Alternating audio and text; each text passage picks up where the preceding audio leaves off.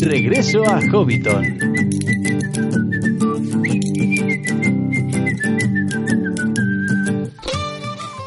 Saludos amigos hobbits y bienvenidos una vez más a Regreso a Hobbiton, un programa que sale con mucho, muchísimo retraso. Estamos teniendo terribles problemas técnicos para grabar, nos está costando mucho llevar a cabo los programas, pero eh, como dijo, como me dijo hace poco una persona muy sabia, más vale tarde que nunca, así que hemos preferido lanzar este programa, aunque sea con mucho retraso, que dejaros sin programa en el mes de septiembre, que nos parece injustísimo. Y además estoy segura de que nos perdonaréis cuando sepáis que el invitado en esta ocasión es nada más y nada menos que Tom Shippey, autor de libros como El Camino a la Tierra Media, que conoció personalmente a Tolkien y que quizás sea la persona viva que más conoce eh, o que más ha estudiado la Tierra Media. El primer trabajo académico sobre Tolkien que hizo fue a finales de, de 1969 y desde entonces sus trabajos sobre Tolkien no han parado. Ha publicado más de 40 artículos relacionados con Tolkien, numerosas conferencias y tres libros sobre él.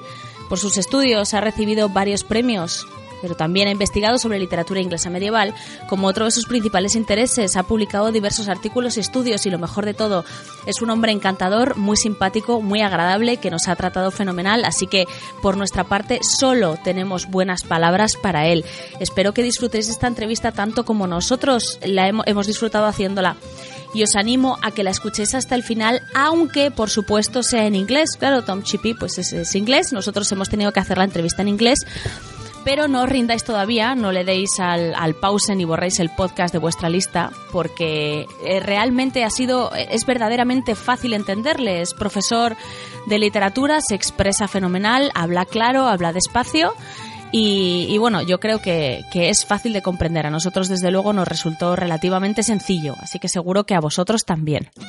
En cualquier caso, si lo veis como algo imposible, no os preocupéis porque el programa sigue teniendo sus otras secciones.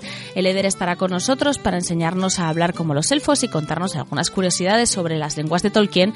Y después, María José y Rafa nos regalan una lectura fantástica, fantástica y maravillosa que no podéis perderos un poco lacrimógena, pero bueno, así son las cosas, esta es la historia de la Tierra Media. Sin más, comenzamos con este programa porque ya vamos tarde. Bienvenidos un mes más a Regreso a Hobbiton.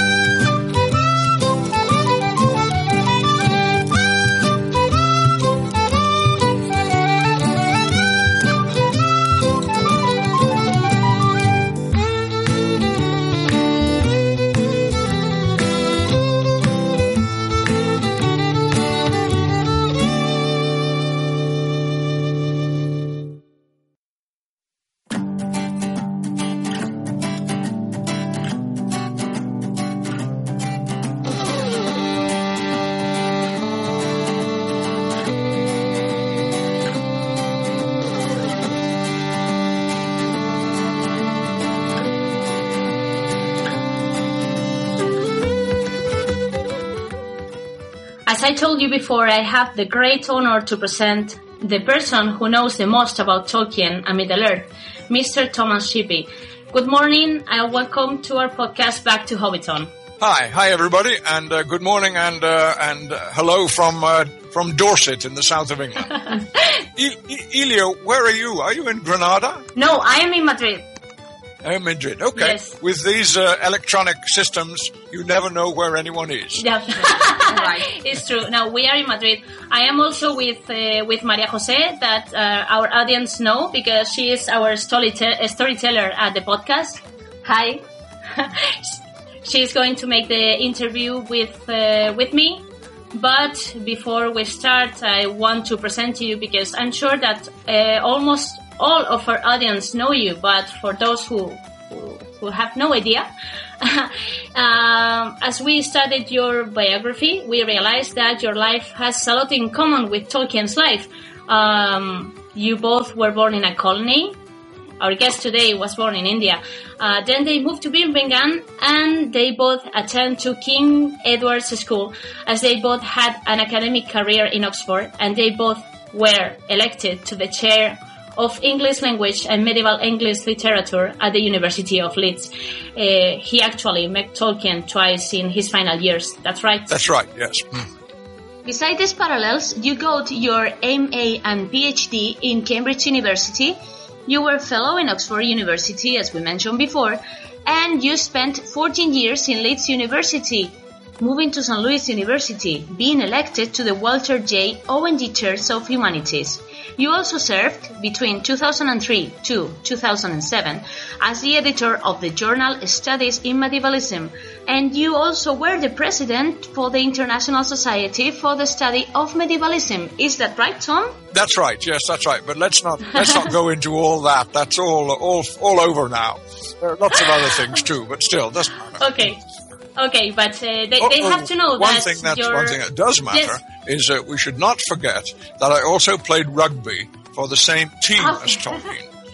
Okay, really? no, that's See, that, that's a very important. I always wear uh, my old school tie uh, on these occasions, but I could wear the rugby jersey too. Uh, and we have photographs of Tolkien in the same jersey. So this is an important connection. No, yes, this is an important connection, and I, I really like to see that picture. Yeah. Yeah. okay, your first academic work on Tolkien was uh, from late uh, 1969. Yes. And and since then, your works about the professor never stop. You published more than 40 articles related to Tolkien, several lectures, and three books about Tolkien. For well, uh, and for that you received various awards. Sorry, uh, say that last bit again. Uh, for for that uh, books you received various. Oh yes, that's right. Yes, uh, um, I have them on the wall, but they're downstairs, so I can't. can't but, yes, I, I got uh, awards from the um, uh, the International Society for the Study of Fantasy. It's no, that's wrong, but it was something like that. Yes. Um, okay. I have two of them. Yeah. Okay, perfect. Well, uh, there are a lot of questions that I want to ask you, but let's start with this one. How would you characterize your contributions to Tolkien studies? Well, that's uh, kind of easy because there were two. I had two ideas, uh, and only two, but that's, that, they were quite big ideas. The first one uh, was to see Tolkien in the whole tradition of comparative philology. That's what he thought he was. If you asked him what he was, he said, I'm a philologist. If you said, a bit more please, he would say, I'm a pure philologist. If you asked him a bit more please, he would say, well, I'm a pure comparative philologist. And we'd say, yes, okay. that, that's right now.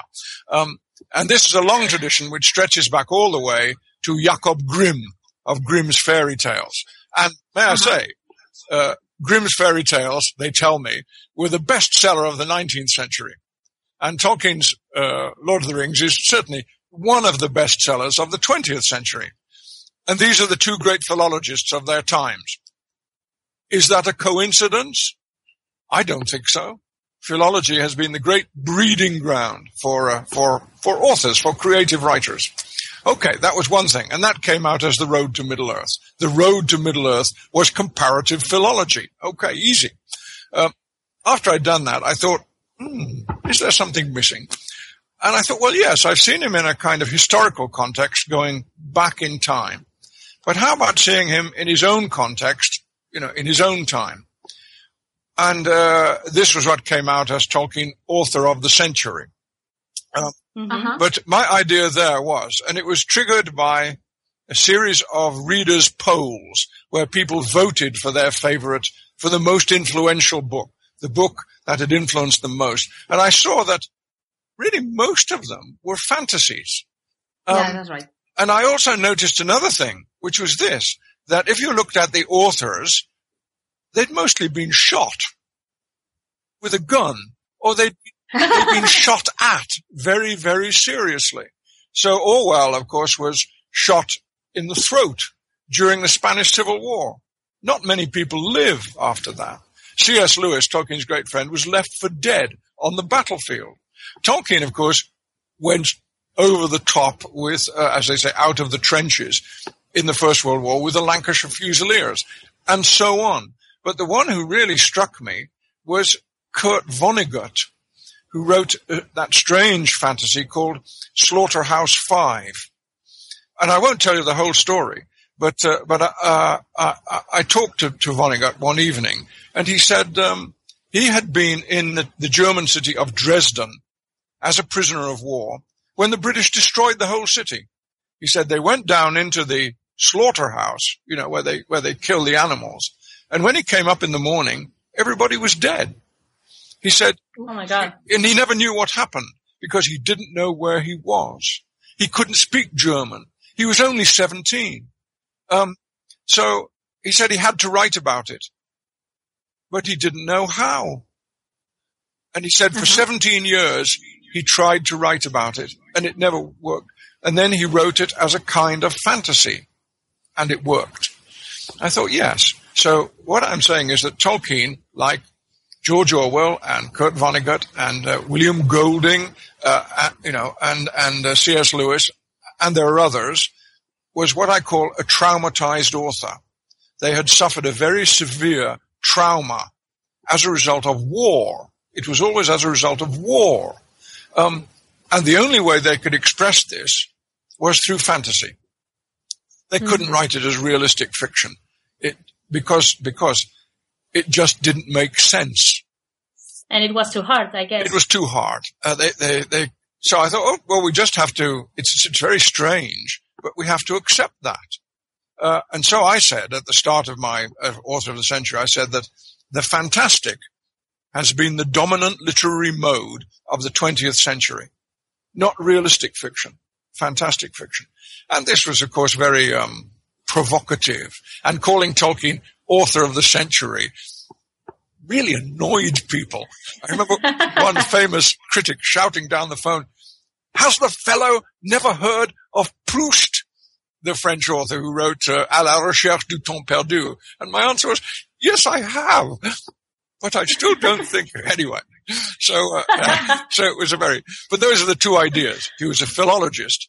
He was a traumatized author, and those you know produced a book each. Okay, so that was my. Those are my contributions to Tolkien studies. Perhaps I should just say one thing that both of these ideas were really unpopular.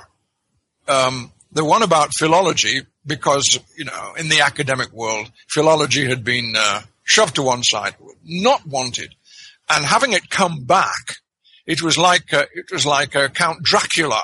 You know, you've killed a vampire, you've banged a stake through its heart, you've gone away, and it comes back again. Uh, that was really, really annoyed them. And the other one about saying that uh, that uh, the re- the major authors were not, you know, well, I won't I won't be rude about names, but they weren't all the people that I was told at university were the major authors. There were some other people who were popular and were, were read by people who didn't go to university. Oh, that was, that really, really upset them. So, uh, uh, I think, uh, you know, uh, it, it, it, really, both these ideas had to be sort of um, forced through because they were democratic ideas. And actually, literary culture had been ruled by oligarchs. They said, we decide what's literature, not you people. well, there we are. Um, so there were I had the two ideas, and they were both big ideas, and they were both unpopular ideas. So uh, that's good. That's good. well, but uh, yeah. Unpopular not for everybody. For us, were very popular ideas. Yes. Well, so, I mean, I think we think uh, similar things to you. So no, for us, for us, it's all right. Maybe for the academics, it yeah, I should say but... yeah, when when I say they were unpopular ideas, I meant they were unpopular with the academic world. Of course, they were of very course. popular with everybody else. it's a strange difference, isn't it? But there. Um, okay. Uh, ask me another one. Yeah. Okay. So, uh, how does your work in medieval studies relate to Tolkien? Well, I don't know. Um, uh, one one thing you mentioned is that uh, both uh, Tolkien and I were were were born in uh, in, in outside Britain, and and the, uh, see, until I was about seven, I, I couldn't speak English very well. I, I was, uh-huh. it was not my first language, um, it, because my first language was Hindustani. Uh-huh. Uh-huh. But I also spoke Nepalese because my ayah was Nepalese. And uh, English, well, they, they always sent you home, sent you back to England. In my case, they sent me back to Scotland. So actually, when I first started, when I first learned English, I had a very thick Scottish accent, uh, such that uh, my parents couldn't understand me when they finally came to oh, really? me, and I couldn't because I couldn't understand them. Um, so uh, that meant I was always interested in languages. Uh, it never seemed strange to me to learn other languages, um, and that was that is that is a, a kind of a connection. And I, I, think actually the the the more obvious connection is that um, both I and Tolkien had the same uh, deep uh, conviction, which is that um, the study of literature and the study of language should never be kept separate. They are always the same thing. Now, uh, that means that to study literature properly, you need to study the language that you speak, but you also cannot help studying the language that people used to speak. Um, and you can't help, you also can't help seeing that there is a continuity. Uh, you know, uh, English now has grown out of English in the Middle Ages, and that grew out of English, you know, in the pre-Middle Ages, and that grew out of something even further back, which, you know, when the languages were not so separate. Um, so you become aware of, uh, of change, uh, of historical change. And, uh, it, you can't really study medieval literatures without understanding that actually, you can't study anything without understanding that, except, uh, you know, the books which have been written by people who are really close to you. Because there's differences even between, you know, uh, Spanish Spanish and South American Spanish and English English and American English. And the language of my grandfather is not the same as mine. Uh, they change all the time. So to study any form of literature except what's, you know, right in front of you, you need language study. Well, that was what I believed and what Tolkien believed. Um, but it, on the whole, uh, again, the, the academic world has, has shuffled away from this and assumed that it's all going to be all right. You know, you don't need to know anything to read Shakespeare uh, because Shakespeare is eternal. Um, the fact that people can't understand what he's talking about, uh, well, let's just forget about that. Um, so uh, my attempt to keep this sort of study on the syllabus, as I do, of course, with uh, with my friends in SELIM, the Sociedad Española para Lengua y Literatura Inglés Medieval. Uh, they all they all agree with me, but on the whole, my colleagues at Leeds and at Oxford, uh, and even more at Cambridge, did not agree with me. They they they wanted to keep language study off in a corner somewhere. That, I felt that had a very bad effect. So, uh, uh, who is it now? It's, um, it's, uh, gosh, I should know this, shouldn't I?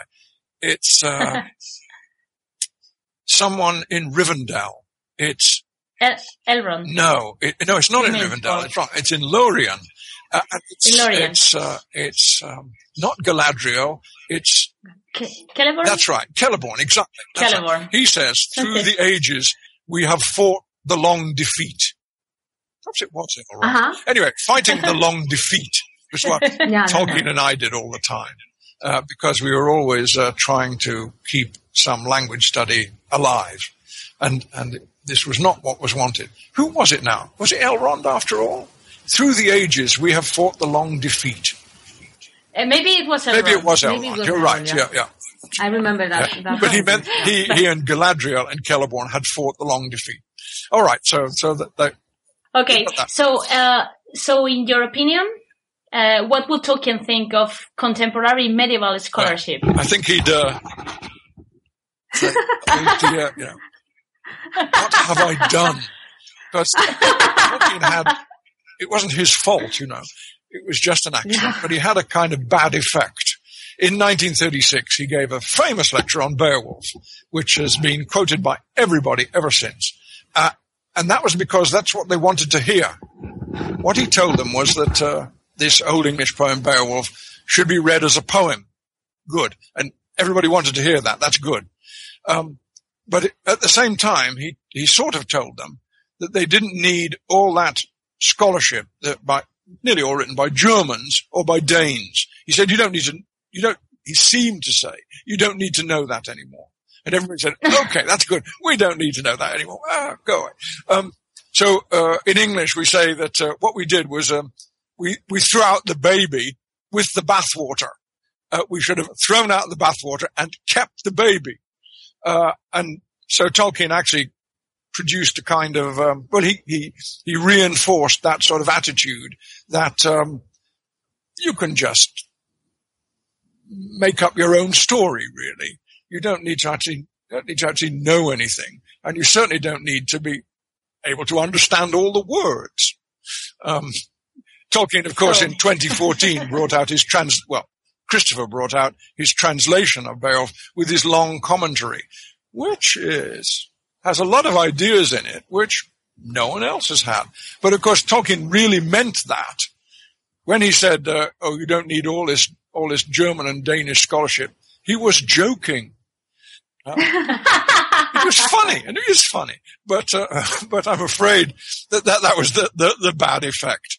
And the other thing, which is which is a pity, really, is that um, there's a big hole in English medieval scholarship, and Tolkien was the person best suited to fill that hole.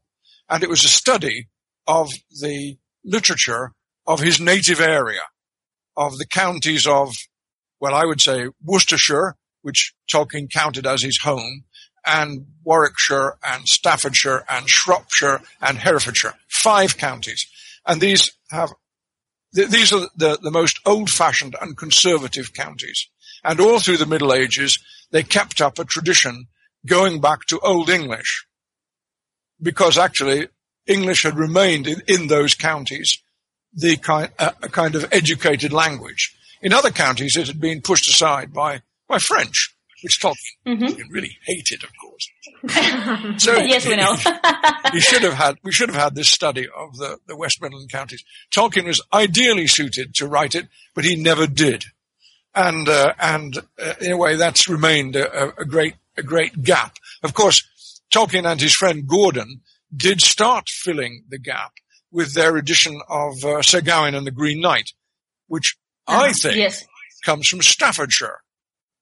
Other people say it's from further up in Cheshire, but I think Tolkien would have been very pleased to hear me explain why it must be from Staffordshire, because that would have, again, these are the counties that meet in Birmingham. Staffordshire, Warwickshire, and Worcestershire. So they, to him, were the home counties. Um, and he would have been very pleased, I think, to hear the argument that Sir Gawain was also from his home counties.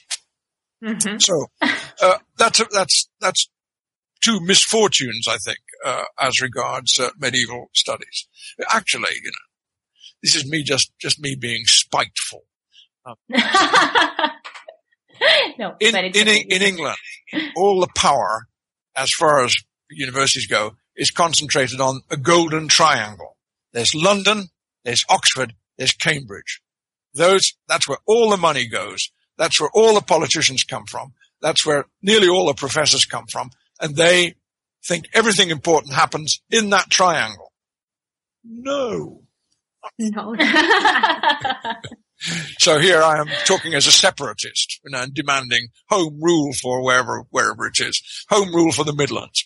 Um, but, uh, I still think that that really is a, a, a tendency in, uh, in British scholarship and, and in American too. Uh, they follow the British lead there. Pity, mistaken.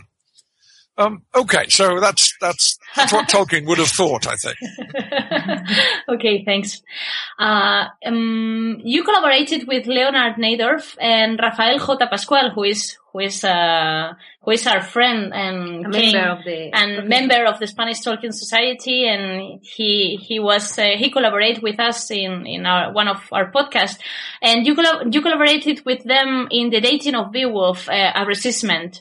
And now I think you are editing with them all English philology studies in honor of R.E. Uh, of R. R. D. Fulk. R. D. Fulk. That's right. Artie Fulk. Okay. What impact do you think these books will have? Well, uh, the uh, the the book that uh, uh that Leonard Neidorf uh, edited on the dating of Beowulf, with contributions from me and from Rafa, um, that's clearly an attempt to undo the damage caused by a book 35 years ago. And the book 35 years ago really built on Tolkien in 1936. So we're saying, uh, yeah, but actually you have forgotten about Tolkien in 1982 and you don't know about Tolkien in 2014. So we're saying actually that um, philological arguments about dating and composition um, should be brought back uh, and are in fact, because of what we now know, much more completely convincing. Um, so we hope that actually this will restore philology to its position of dominance in uh, in the study of of Old English. Um, uh, the person who's done most to uh, to towards this is is our friend Robert D. Fulk, um, and uh, uh, the Festschrift um, builds on the dating volume and produces a lot of different um, approaches to uh, to to philology, and uh, so there are 13 contributors to the first volume and 20 to the second one. Um, some some some people like me are in both, um, but even so, there are about 25 people, uh, and what I hope is that um, junior scholars coming into the profession can look at this and say, "Wow." So there is something there after all. And perhaps I would like to follow up on one of these approaches which people have taken. And when they go to the, uh, the job interview, and this is very, a very frightening thing, you know, especially in the, in the United States, they have a job market and you, lots of people get interviewed and, uh, and, you know, only a few get jobs. But I hope they will be able to go into the job interview perhaps with these books in hand. And when people say to them, "Oh, Old English, there's nothing more to be said about that. That's all over now. We don't need any of that," they will say, "Well, uh, you know, here are 25 very senior people who disagree with you." Uh, and uh, it's clear that there is, in fact, uh, uh important work to be done, and and I am the person to do it. So I hope it will um, act as a kind of uh, um, model and and um, and give people more confidence that uh, this is the kind of thing which uh, which uh, can be done and should be done. But it involves, of course, serious language study. Actually, Leonard and Rafa and I, um, we really think this. Um, Jacob Grimm, who invented comparative philology, uh, was like mm-hmm. Charles Darwin, who invented the theory of evolution and there are people who deny the theory of evolution, especially in the United States, because they are creationists. They believe that the Bible is literally true and the earth was created 6,000 years ago and that the dinosaurs and all that are, uh, well, they're, they're, they're fake or it's a plot or something. Well, what Rafa and Leonard and I really say is that the people who deny the importance of, the, of philology they are like creationists. They are rejecting all the evidence. they should not be taken seriously anymore. Um, some things, well, creationists always say about the theory of evolution, it's only a theory. That's right. It's only a theory. But sometimes you get a theory which has such a weight of evidence behind it that to reject the theory is unreasonable. You cannot have total proof. What kind of proof would you want? You cannot have total proof, but you can have a theory which explains so much data, so much data, so, so elegantly that, uh, uh, really to, to reject it. Well, it depends. Have you got a better theory? Um, and the answer is no.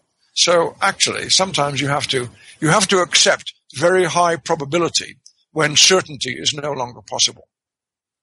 So that's what we uh, hope uh, we will be able to, to get across.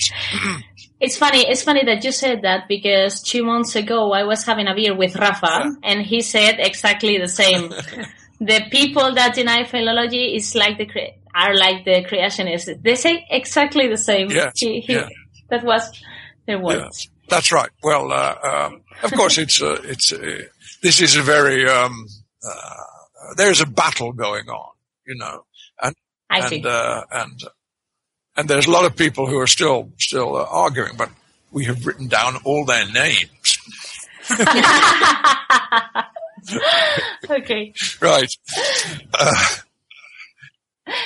So, do you want to add anything else about this question? Or, no, I think I think can- I think that's it's that's it. it's okay. Yeah. Okay, perfect. So, uh, can you tell us uh, what are some of your other current projects in medieval studies? Well, um, I have very, very, very, very nearly finished uh, a book about um, Old Norse literature, um, and uh, in a way, it centers on uh, what is very characteristic in that literature, which is um, scenes of death, death songs, last stands, famous last words. Um, this has been noticed for hundreds of years, uh, but uh, um, uh, in a way, it's again, it's another subject that people like to turn away from because it seems so negative. Well, I don't think so. It's also, in a way, another way of looking at it is to say it's a list of um, the top 10 Vikings, um, nearly all of whom get into the top 10 uh, because of being killed. Um, so it's quite a serious book. But one of the things about Old Norse literature is, uh, as I keep saying in my book, they had a good sense of humor. This is what you find on American dating sites, you know, where people try to find uh, partners, male and female partners. They always say, I have GSOH, good sense of humor. Of course, a Viking sense of humor is not the same as our sense of humor, though actually it is quite like my sense of humor. Uh, and, and, and the sense of humor I've inherited, I think. Uh, so I think it's quite widespread in the population, but it's mm, not always approved of. Um, uh, if you see someone fall down the stairs, is your automatic reaction to laugh? Well, um, if it is, then you have a Viking sense of humor. Uh, okay, Right. so we, I, I think I have Viking sense of, you know, right. of humor. That's right. Yeah, that's Yeah. right. So, Tom, and uh, can the world expect any additional projects from you in the realm of Tolkien studies? Uh, yeah, well, um, uh, uh, again, there's a, a, a gap in Tolkien studies, isn't there? Uh, and it is the study of his effects. Ah, okay. And the trouble with that is, you know, every time I look at it, I think, how many imitations of Tolkien are there in the world?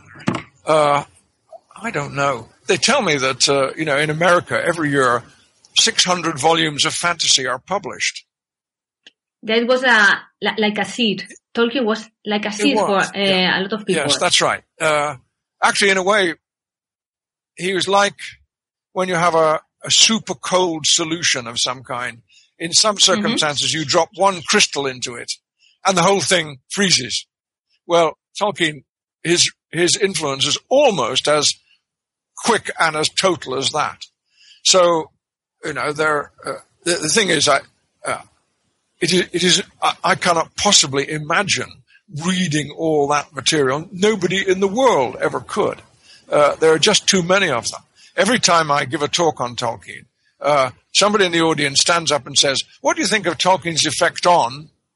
And then they mention a writer I've never heard of, Uh, and that's inevitable, I think. Uh, um, so this study of Tolkien's effect, I think, I, I think it could only be done collectively. You would have to get 15 people and say, all right, uh, you do that, you do that, you do that, you do that, you do that. Uh, and then maybe we'd have to, we'd have to produce a, a, um, a big spreadsheet with dates in so that we could see how they affected each other. Because again, it is a kind of network uh, effect. And, and may I say, this is exactly like Jacob Grimm. That, that's exactly what happened with Grimm. The Grimms brought out their fairy tales um, in 1812, and everybody in Europe said, "Hmm, what a good idea!" And they started. And then they started. I've seen a chart of all the people Grimm wrote letters to, but then all the people he wrote letters to started writing letters to each other. So the whole chart became, you know, completely it was like an enormous railway network, only much more complicated. And I think Tolkien was like that. So you could never, you could never understand the whole thing, but you would be able, I think, to understand, you would be able to pick out the most important writers, and perhaps some of them are in groups. Like, for instance, there is a group of fantasy writers whom Tolkien actually taught. Um, okay, I could, I know about them. I could, I could do a, you know, a chapter on them, but somebody else would have to take on people like Stephen Donaldson, who's written a mm-hmm. kind of 12 volume uh, uh, sequence. Uh, which I've read, and I know Steve Donaldson, but not well enough to uh, to write about him. And there are there are many others. I mean, who are your favorite fantasy authors?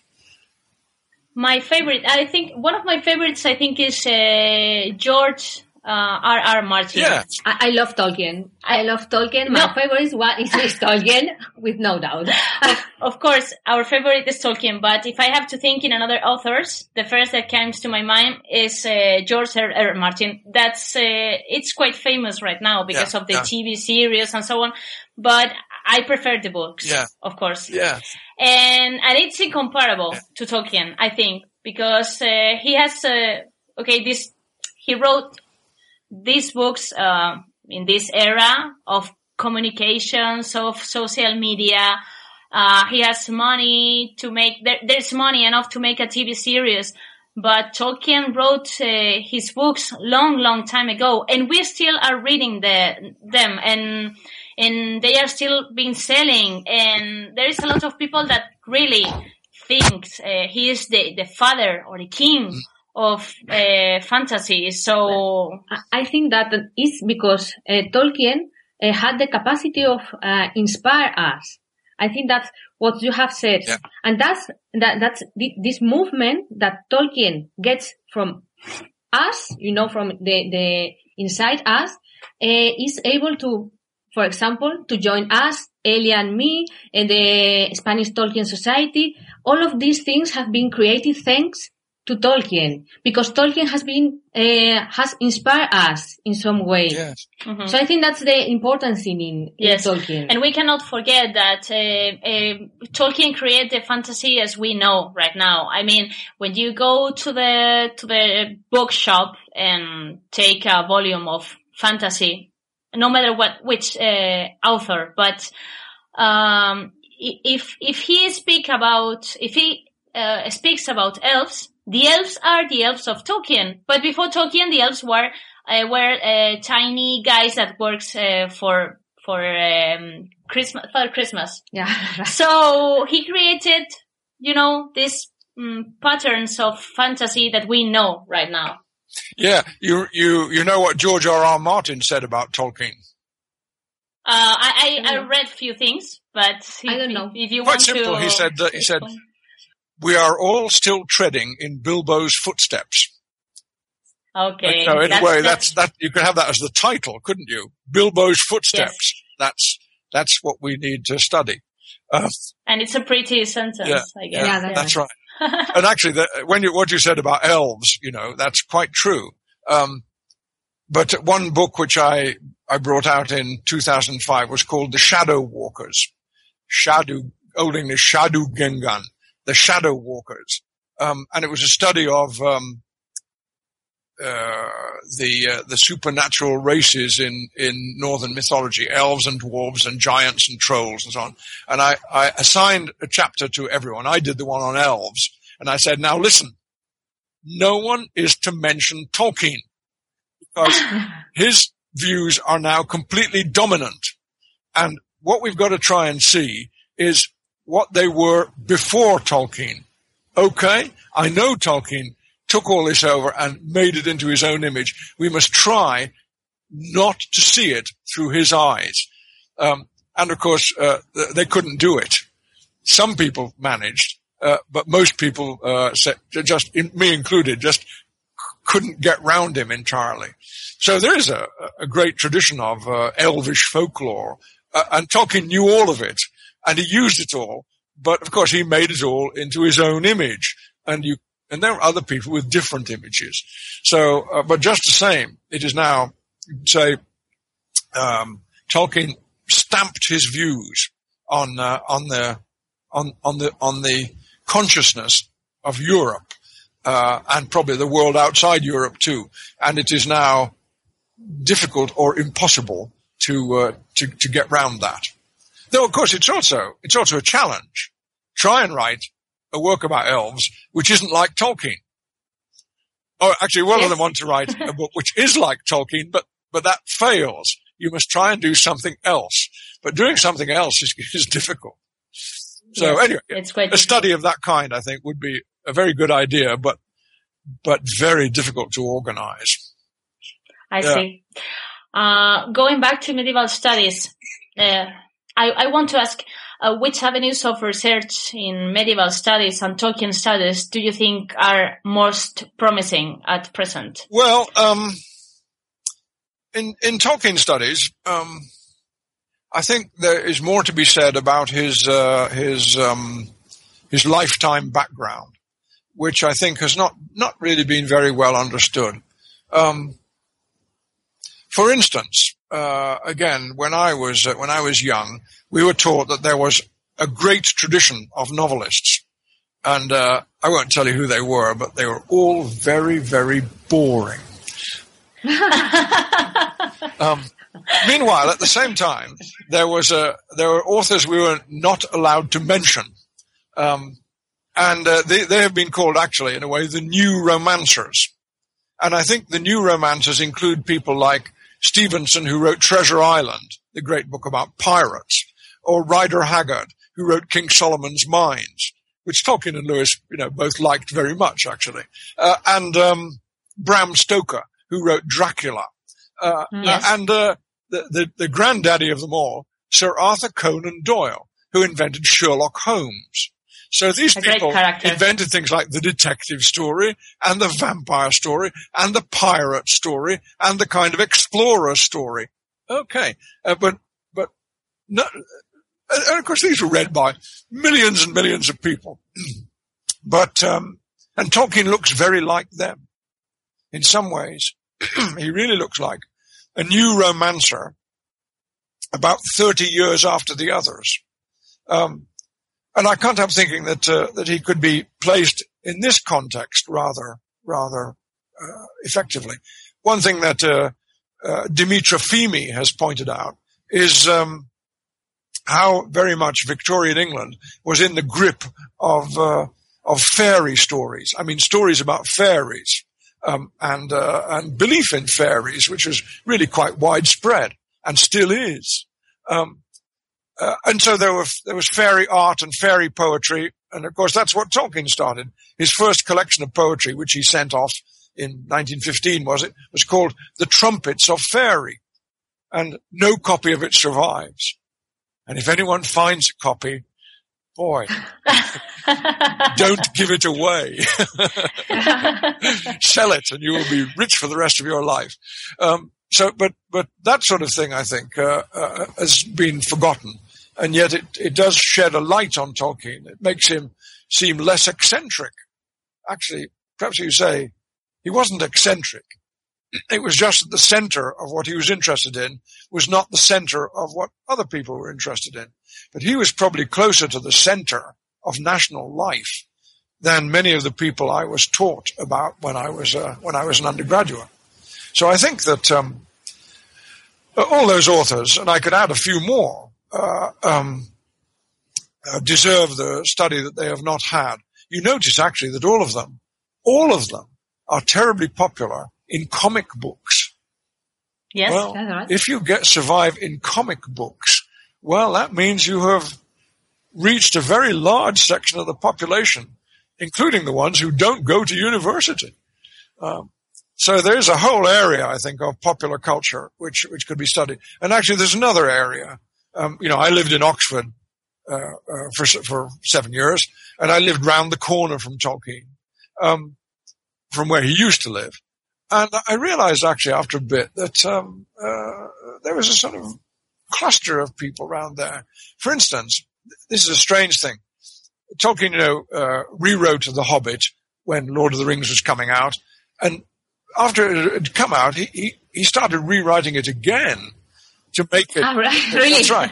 And actually, he was stopped. Somebody stopped him. He showed the early chapters to a lady whose name we don't know. Uh, and she read it and she said to him very firmly, this is all very fine, Ronald, but it is not The Hobbit. and Tolkien stopped. He stopped rewriting it, which was good because he was changing it. Um, now, who was the lady? Well, we don't know, but my suspicion is that it was the lady called Naomi Mitchison. Naomi Mitchison lived in 11 Crick Road. We used to live Uh-huh. in 11 Crick Road. I lived in 10 Crick Road, as it happened, which is right next door. Um, and uh, um, uh, Naomi Mitchison was the brother of uh, a man called uh, J.B.S. Haldane. Very, very important uh, British family, the Haldanes. They kind of ran everything. Um, and they were married to everybody else. There were lots of connections. But Haldane and C.S. Lewis had a very funny argument uh, after Lewis brought out his uh, his space trilogy, which is really in a way the Tolkien trilogy, because the, the the key figure Ransom is known to be a picture of Tolkien. So actually, there were all these people like uh, Mitchison and Haldane and, and Lewis and Tolkien uh, uh, who were in connection with each other, either because they lived next door to each other, or else they were related to each other, or else they had had arguments with each other. But there was that kind of uh, of cluster which brought in people like H.G. Wells, and Lewis was very funny about H.G. Wells, and uh, the Huxley family. Huxley wrote Brave New World, El Mundo Feliz. I have it in Sp- Spanish. Um, and then, you know, I kept thinking, I need to draw a chart of these people because that, also you have, you have to work out who's married who and who is whose cousin. Cousins are very important in all this. Uh, but I think that a, a study of this would actually, again, tell us a lot about intellectual life in the country as a whole, because there were, you know, these clusters of people who knew each other. They didn't always like each other, and they argued with each other. But that argument was often a creative argument, as I think very much in the case of Lewis, who had absorbed many of these arguments. And also, of course, Lewis used to tell Tolkien these things. I sometimes think Tolkien didn't read this for himself, but Lewis told him. And of course, Tolkien also told Lewis things, which he picked up and used. So there was that kind of uh, chat circle. Um, it was like Facebook, only without the without, without the technology. They used to have lunch together. Um, that I think could be a, a, an interesting study. So you were involved with the production of Peter Jackson's Lord of the Rings movies. Could you describe your involvement and share some opinions on these films? Yes, um, my main involvement was to make sure that they all that they pronounced all the many many names correctly. Now, this was not as easy as it might appear, because, for instance, um, one of the titles which the hobbits use in the Shire is Thain, Uh-huh. T H A I N. Okay, and then we have the name of the eagle, the Windlord, Gwaihir, G W A I H I R. And then we have the name of the dwarf, Thrain, T H R A I N. So there's A I in each name, but they're all pronounced differently. They may be pronounced A, or they may be pronounced I, or they may be pronounced I. Uh, and it's important to get them right, but it's not obvious. You have to know what languages they speak and what conventions Tolkien had decided to use for that particular language. So I produced a long videotape for the actors, and they stuck to it very, very faithfully. One thing I told them, I said, they said, how do you pronounce Mordor? And I said, well, young characters, like the hobbits, will say, as we do, Mordor. But I said the old characters who remember it from long time back, they will, we say, rhoticize the first R. So it'll be Mordor. And uh, actually they stuck to that very, you know, Elrond says that, Gandalf says that, Galadriel says that, and so on. But the hobbits don't say that. So that was good. There was, there was only one mistake they made. Uh, and I think they just didn't ask me about it, or I'd have told them. But uh, Gollum, before he was Gollum, was uh, Sméagol. which is an Anglo-Saxon word. Uh, but they always call him Smeagol. So I, I, I, don't think that was deliberate. I think that was just a mistake. Uh, and I thought it was a pity because Smeagol is sort of older, whereas Smeagol sounds as if it might be a kind of modern name. Uh, and obviously his, his, his old name was an old name, so it should have an old pronunciation. As for the opinions, well, um, I had to think about this a bit because when the Tolkien estate uh, had a lawsuit against New Line Cinemas, they called me in as an expert witness. So I had to listen, I had to watch one particular one, the Two Towers movie, again and again and again and again. and I had to listen to the director's commentary and the actor's commentary and the special effects commentary and all the commentaries. Um, uh, and actually, I was uh, I was impressed. Um, I thought that uh, Jackson and his scriptwriters knew Tolkien very well, uh, including the, the, whole whole all the works of Tolkien, um, and they they borrowed uh, from uh, the Silmarillion and the unfinished tales and so on, and they did it very respectfully, I thought. But I was impressed by the way Jackson defended the changes he made. For instance, in the Two Towers movie, Arwen uh, becomes uh, quite an important yeah. character. Mm. But in the book, she's not there at all. She's never mentioned once. Well, Jackson said, we, we just can't do that. We were releasing the films a year at a time, you know, one year, two years, years. He said, you can't leave a character out for two years and expect people to remember who she was. So she had to be brought back in. And what they did, of course, was to take uh, the tale of Aragorn and Arwen out of the appendix and put it into the movie. And that was very successful, I thought. Um, and another thing, uh, in the book, you know, uh, uh, Treebeard with Pippin and Merry takes, they've decided to attack Isengard and he takes them right to the, uh, edge of Nan Curunir, the Vale of the Sorcerer, and they look down into Isengard. Uh-huh. And the next time you see Isengard in the book, it's been destroyed. Well, you can't do that in a movie. The whole story of the destruction of Isengard is told by Pippin and Merry, uh, Pippin and Merry. Yeah, but in a movie, you've got to show it. And of course, so they did. They put the action scene in, you know, in sort of in the right place. Well, that happens more than once that Tolkien will tell something important in flashback, like the Paths of the Dead, and the movie, the, the special effects will just say, no, no, no, no, no, no, no, we can't do that, we can't do that. And they're right. In a movie, you can't do that. So, um, th- all that was good, I think, and there were there were other good things. Um, but there was something I thought that was uh, another change, which I think was created by the circumstances, really the date.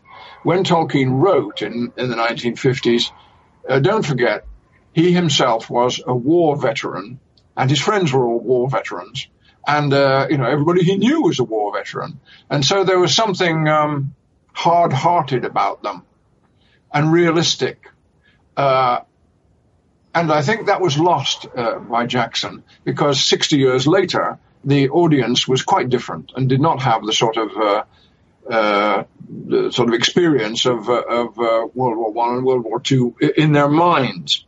Um, and the big difference is that uh, Jackson's background is really horror movies and video games. And in video games, the right thing to do is always to say "hurrah" and charge. Not in reality. if you shout "hurrah" and charge in reality, somebody goes da da da da da da da, da and you're dead.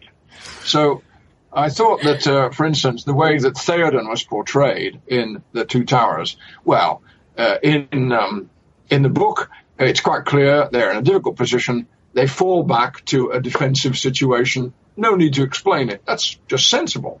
But uh, in the movie, they had to make it a sort of um, failure of courage. And I thought, well, that's that's that's in a way. Um, I think I would say a little bit childish to assume that uh, you can always do what you want. Um, and I think these criticisms are stronger with regard to the Hobbit movies.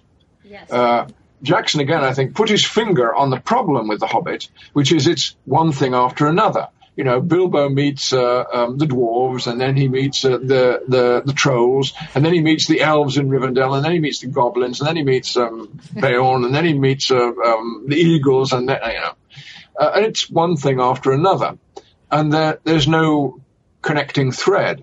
In fact, there's a, a major break of the thread because Gandalf disappears halfway through the book and comes back at the end.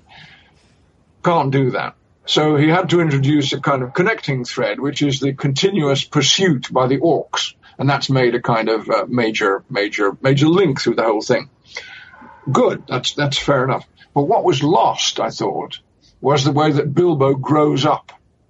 Mm-hmm. At the start, he's really down at the bottom on the hero scale because he's uh, uh, he, he's frightened. He starts to cry, and, and that's no good. But then he he he tries his best with the trolls, and he does a bit better with the goblins, and he, he does quite well with Gollum, and slowly he uh, he uh, he builds up until the the big event, I think, which is the courage he shows in handing over the Arkenstone, which is moral courage not physical courage. Um, but you notice that most of these scenes, like Gollum and the spiders, they take place, oh, and especially the scene in the tunnel going down to Smaug.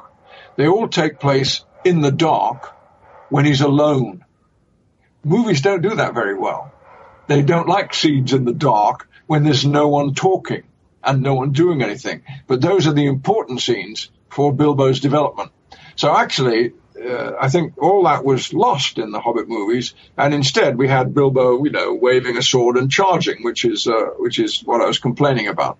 So I think something was was lost uh, uh in the Hobbit movies, and, and that was something that was quite uh, quite important. Um, so uh, some good things, some bad things, but very often things that could not be avoided because of the different medium movies and also the different audience, which with quite different expectations. Yeah, that's right. I think the, the, the well, I haven't watched the movies, so I I, mm. I can't say too much about uh, the movies. Mm. But um, uh, Elia has told me about them, and also my husband Rafa has told me yeah. about them, and so on. And it seems well, the movies are adventures movies, and that's all. They don't yeah. go uh, in the deepness, right? Yeah. In the of of the the books of of Tolkien. Really, mm-hmm. what uh, what mm-hmm. I've um, enjoyed about the movies because that uh, I've seen uh, only a scene and it was not that thin. it was a Smaug. Smaug. Yeah, yeah, yeah. The, the, the voice of Benedict Cumberbatch uh, speaking yeah. as Smaug, I think that that is yeah, yeah. magnific, very yeah. good. Very yes, good. that's right. That's, that. that. was good. Yeah, yeah, yeah.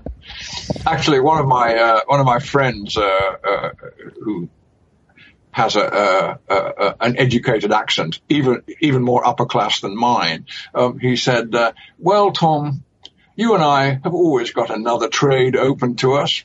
And I said, what's that? He said, we can go to Hollywood where we are ideally suited to do voiceovers for wicked villains. Because all the wicked villains in Hollywood have to have English accents. well, that's right. So I'm just waiting for the, uh, the, the, the, call to become uh, the voice of another dragon. If they call you, please let us know, and we will in- make another interview. yeah, yeah. okay. Uh, changing the subject. Uh, in addition, yeah. in addition to being a prolific scholar, you are also a celebrated teacher, whose lectures were recently recorded and published by the Teaching Company. How would you characterize your fi- your philosophy of teaching? Well, uh, I, I, think I can quote my successor in the professorship at Leeds University, Andrew Wawn. He said he never forgets when he starts the first lecture to the first years, you know, at the start of their university course, he said, there are 250 students there, and not one of them is interested in medieval studies. However, he said, all of them can be made interested in medieval studies, but you have to seize their interest. And and we did.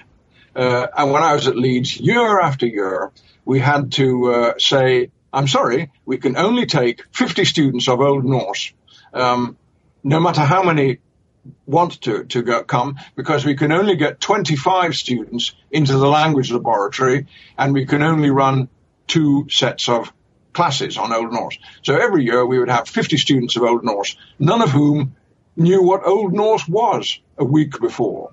But you, you, you have to interest them.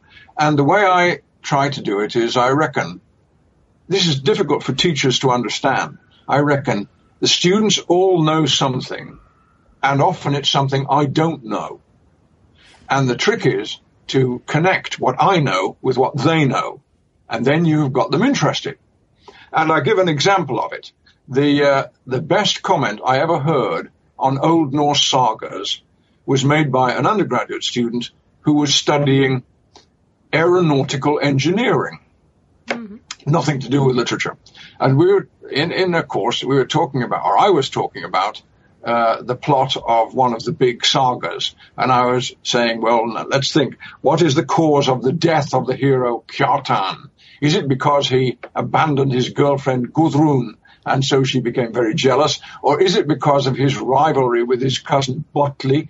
Uh, or is it perhaps uh, the uh, the story of the, the cursed sword leg biter? Or is it the, and anyway, at this point, the, the undergraduate, uh, a man called Joseph Jurgel, he said, stop. He said, stop. What you are describing in the saga is what we in aerospace engineering, we call it an error chain. And he said, airliners don't fall out of the sky for one reason. They fall out of the sky for one and another and another and another. And that is an error chain. And he said, in the saga, what you are describing is an error chain, which could at any point be stopped, but, but it isn't. It just gets worse. And I thought, yes, that's right. And that actually, I think, tells you a lot about Old Norse sagas. But it comes from someone who is studying aeronautical engineering. So there's always something that uh, is outside my experience, but is within their experience, and you have to try to find out what that is. And I think that's that's uh, that's uh, that's the right way to do it. After all, there is a a, a, a failure among teachers. Um, it's a professional failure. We're all used to teaching something which we know better than the students, but teachers often get to thinking, because I am used to knowing better than the people I'm teaching about one thing, I must know better than everybody about everything. And that is mistaken. Um, the students know something which we don't, though I don't know what it is. Um, but that's the secret, I think. Okay, thank you. Uh, looking back on your career, uh, what accomplishments are you most proud of? Uh, in your voluminous corpus of scholarship, are there certain works that you regard more highly? Well, there's a kind of uh, paradox here. I think my most read book is probably J.R.R. Tolkien, author of the century. Um, uh, and but this didn't take me very long to write, and it was quite easy to write. Um, and I can only think that uh, one reason for uh, its success was that my editor uh, at HarperCollins, Jane Johnson, she kept telling me, no footnote, no footnote. You can't have a single footnote. And I think I, I smuggled in two or three, but basically she wouldn't let me, uh, you know, go off on, on side issues. So, um, I didn't do very much work on it, but, uh, but, uh, it, it was very widely read by contrast, uh, the book I did, which is probably the least read book, was um, the book which was about the critical heritage of Beowulf. I really did an awful lot of work on that. I read almost everything written on the poem up to 1935 in English and German and Danish and Swedish and all sorts, French as well. Um, and I translated large amounts of it. Uh, I had a colleague to help me with Swedish. My collaborator, Professor Haarder, uh, was supposed to do the Danish, but he had a stroke. So I had to, to translate all that myself. But so I did all this work, but then they only printed a few copies and they sold them at a, fantastically high price. So nobody read it. Um, well, actually, I've put the, the long introduction to that on uh, the website www.academia.edu.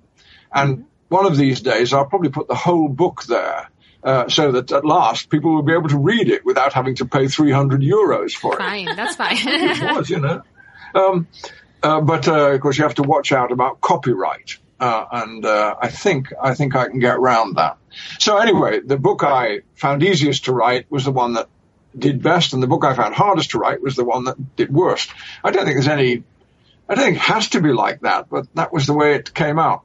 But anyway, I was I, I was proud of both of them, and I'd also say that my very little book on Beowulf, which came out in 1978, that had a lot of new ideas in it which um, have since been developed, of course. Uh, actually, I can wave something at you. This is the um, book that I mentioned earlier on uh, oh. in, the, in, the, interview, and which has now appeared. I only just got my copy.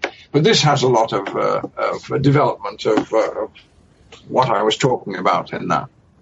So that's, uh, that's, uh, those are three things that I was proud of. Okay. Okay. Now um, uh, we are almost ready to say goodbye to you, but please yeah. let me ask two more questions about things yes. that I'm sure our audience wants to know. The first one is, who is your favorite character of The Lord of the Rings and why? And the second one, and if you have to choose a place to live in the Middle Earth, what place would it be? Well, I'll do the second one first, okay. which is the place, the, the place I would choose to live in is the Shire. Yeah. And that's because I sort of live there already. If I look out the window, that's the Shire. Mm-hmm. Um, I live deep in the English countryside, which is in a place called Buckland, Buckland Newton. And although it says Buckland Newton, Newtown, it isn't. It's a thousand years old. Um, so, uh, it's, very like the Shire, and in many ways I have become like Gaffer Gamgee. You know, I yeah. grow potatoes and carrots and so on. Um, so uh, that's easy. That's that's that's where I would choose. And who's my favorite character? Well, here I have to explain something. You should remember that for many years, many, many years, I was the head of a department in a, in a university. And, uh, this is a terrible fate to uh, endure because all your colleagues are professors and they all talk all the time and uh, they argue all the time and you cannot get them to decide anything. If you said, what day of the week is it? You couldn't get an agreement about it. They'd, they'd argue for, about one thing or another. So what I, the character I admire then uh, is, um, is, uh, Ugluk the Orc. because there's a scene you may remember when he is dealing with uh, the, uh, the the the orcs. He's got his own orcs from the Saruman orcs, but he's got to deal with the uh, the uh, orcs from the Misty Mountains. Uh, and he's also got Grishnákh and the Sauron orcs. And of course, they're all arguing, aren't they? Because that's what they do. Uh, and um, there's a moment when everybody's shouting to everybody else. And then it says, I'm reading from the book, um, Ugluk shouted, and a number of other orcs of nearly his own size ran up. Then suddenly, without warning, Ugluk sprang forwards and with two swift strokes swept the heads off two of his opponents. Slash, slash. oh, I wanted to do that so often. slash, slash. Everybody will now do what I say. Any arguments? Well, so, um, so Ugluk, I think, I admired his way of, uh, shall we say, chairing a discussion and also terminating a discussion. That is the way to do it. Well, I think there may be one other question you were going to ask me, which is about advice to young scholars. So, shall I give advice to young scholars? Okay, yeah, that's right. Yes, please. That's yes, right. please. We, we I think really Your question says, uh, what advice would you give to young scholars who hope to thrive in this profession? Well, one, of course, is uh, do not answer back to chairs of your department. Uh, but they won't, they won't, they won't take that advice. So, uh, you know what Frodo says? Frodo says, go not to the elves for counsel, for they will say both no and yes. Yeah. And I think I'm a bit like that. Uh, um, so my counsel perhaps is, uh, I'd start off by saying, and it comes from um, a famous Elizabethan poem in English called The Fairy Queen. And the advice which is given there at one point is, be bold, be bold, and everywhere be bold. Be not too bold. So that's good advice, but difficult to follow. But I'd say, having got past that, first, don't worry about wasting time. on an idea or a project. Back in 1970, I had no reason to go and talk on Tolkien and philology uh, at a day course in Birmingham. I wasn't getting paid for it and I didn't get any credit for it, but I went anyway. Uh, and uh, uh, actually, what happened was I gave the talk. Uh, Tolkien's secretary was there. She liked the talk. She asked me for a carbon copy. In those days, we had no printouts. So I gave her a carbon copy. She gave it to Professor Tolkien. We started corresponding. You know, it was a, a whole new beginning. But it started from really nothing. So don't worry about wasting time. You don't know what is a waste and what isn't. On the other hand, this is be bold, be not too bold. Um, on the other hand, you should read deeply. Um, I, uh, it's hard to make time for this in the modern world where you're supposed to have results immediately. But uh, I spent a long time in the 90s and 1980s and 1990s reading dead scholarship about Beowulf. Um, I spent a lot of time doing that, and a lot of it appeared to be wasted. In the 1970s and 80s, I spent a lot of time reading files of old reviews of Tolkien because his publisher had kept a great big file of everything that had been written about it. And I read all that, and of course, I only used not even 1% of it. So you might say it was all time wasted, but it wasn't. It wasn't. Um, you need to read deeply into a subject to understand the, the whole background of it. And then you can pick bits out but you don't know which bits to pick until you've read the, the whole thing. So I would say, uh, don't worry about wasting time. Uh, spend time, even if it looks like wasted time. And the last thing is this. First reactions are precious. If you have a reaction to something, just write it down. Don't think about it. Just write it down. You can think about it later. But if you don't write it down, you will forget it. And as I say, first reactions are, well, they, one thing is certain about first reactions, which is you won't have them again. That's why you must, you must keep them. So I think that's, those are, those are my bits of advice. So is, is there anything else I can, I can answer for you? Or try to answer? Uh, I don't know. We we don't have anything prepared, but maybe we can think about it. Do you have any question you want to do to Tom Shippey? well, uh, uh, I think that you don't seem Ugluk, the orc. you are very kind. Well, actually, if you looked at me more closely, another thing I was before before I was chair of a department was uh, I captained uh, one of the Old Edwardians rugby teams, and Old Edwardians, of course, was was Tolkien's team. So if you looked at me, you would see scars, broken nose, I have no teeth at all, um, broken fingers. So actually, um, um, um, all I can say is that if you have captained the Old Edwardians rugby team, orcs are easy. Orcs are easy. Um, and they were very similar to each other, actually. Uh, one of the things I notice about orcs is they're always laughing. Yes, yes, that's right. I, I, uh, I I was carried off the field once, my leg broken and my foot twisted around so it was, you know, 90 degrees to my leg. And uh, all my friends, they were all laughing. How, how they laughed. Um, and uh, they came over to me as I was being carried away on a stretcher and they said, your ticket for the dance tonight? You won't be wanting it, will you? Can I have it? Um, So that is just what an orc would say, of course. Um, so uh, actually, um, I, I, always thought that uh, I know the orcs are kind of rough people, but um, they needed more understanding leadership. Oh, and I think I think I could have I could have handled them. of course, it would have been a bit like Ugluk, but that but that was the way it was. So you have to um, you have to impress them and frighten them a bit, but also uh, keep them laughing. And then uh, that's the secret of leadership in in the case of people like that. I'm sure Tolkien would have agreed with that too. Um, you notice I'm, I always wear my old Edwardians tie for the occasions. So, okay. Um, okay. That's right. Uh, and the, the, rugby jersey is the same, dark blue with red and yellow stripes. So red smart. and gold stripes, I should say. Very elegant, your tie. I like it.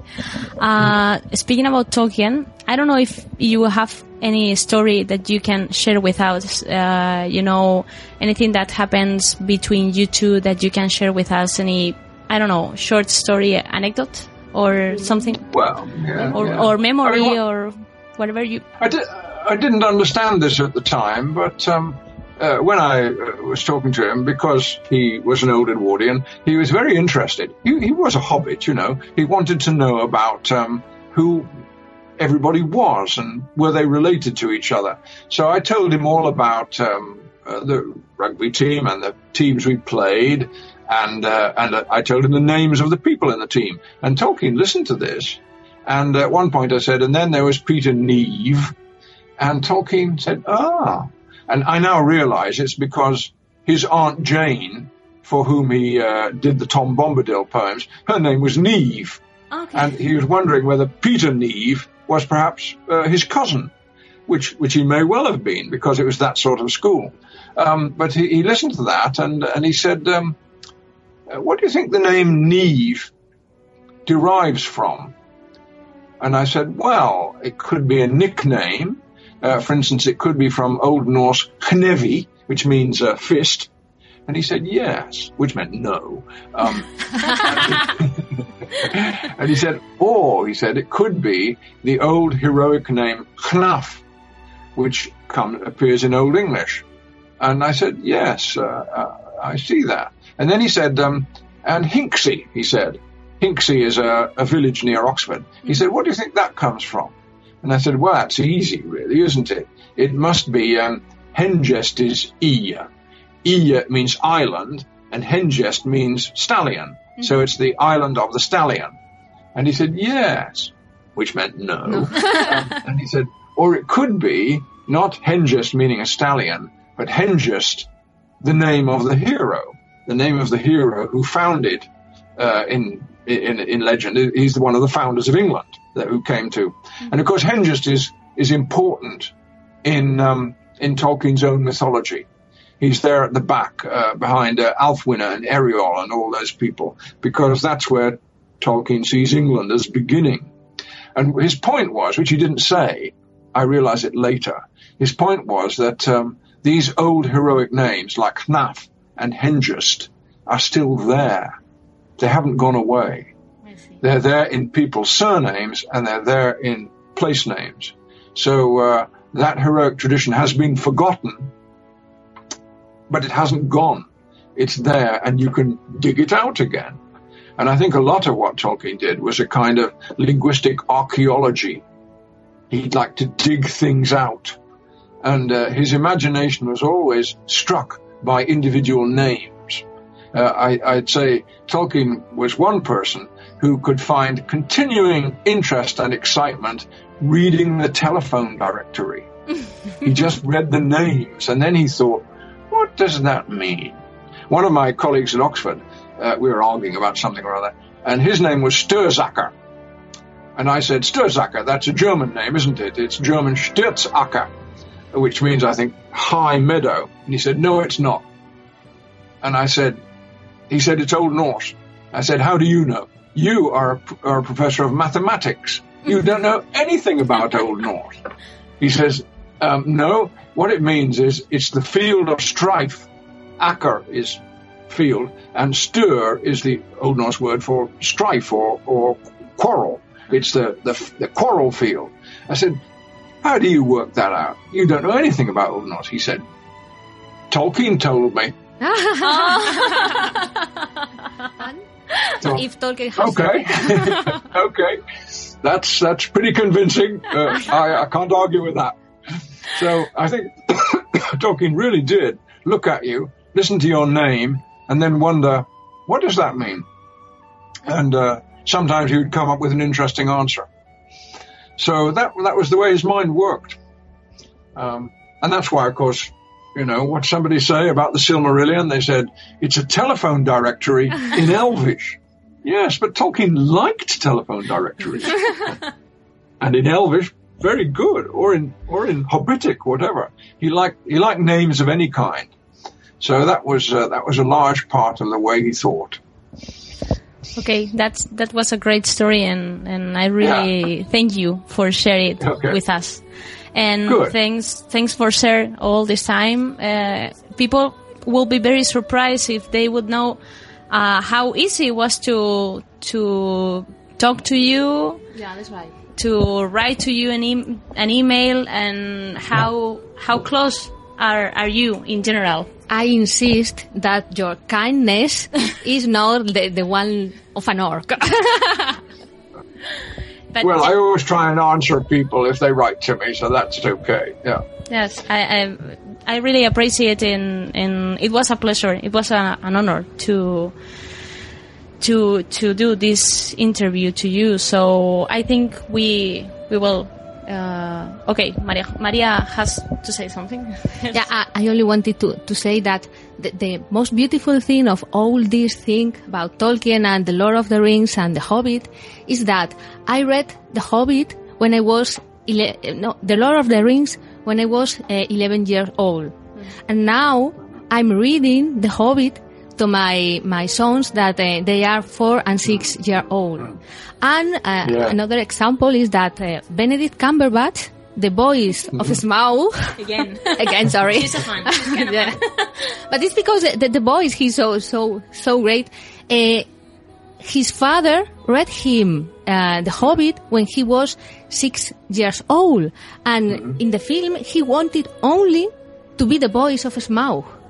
So it Yeah, was so yeah. so important for him uh, the, the that that moment with his father and the the, the Smaug that he wanted to wanted to do to, to play the that voice, and Yes, I think yeah. that he's so good because um, he has lived with with it in inside, and that's Mm-hmm. why he's so good with the with only the voice, and that's I Mm-hmm. think that the great thing that uh, Tolkien has inspired us in a lot of Different ways. different yeah different ways. Mm-hmm.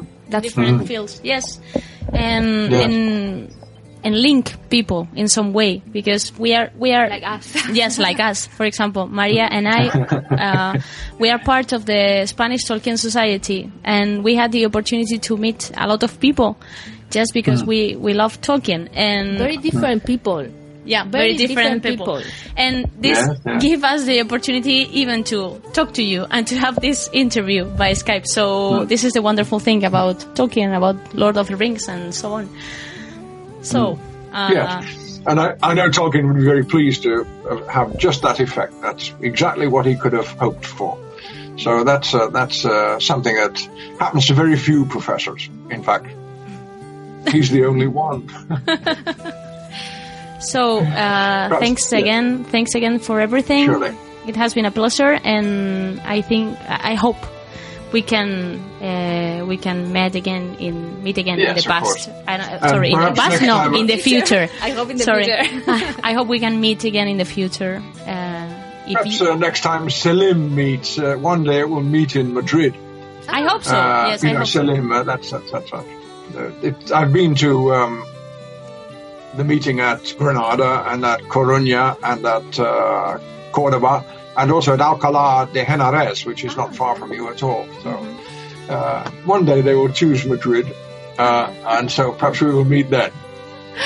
Okay, We we, hope we, so. will be we will be there to say hi to Okay. you and to invite you a cup of tea or whatever you want to have. Certainly. well, thanks very much. Um, Thank you very okay. much. Okay, Okay, thank you very everything much. okay. Thanks a lot, and I, I will send you the interview as we finish. Okay. That's right. Excellent. Thanks. Excellent. Thanks a lot. Bye. Bye. Goodbye.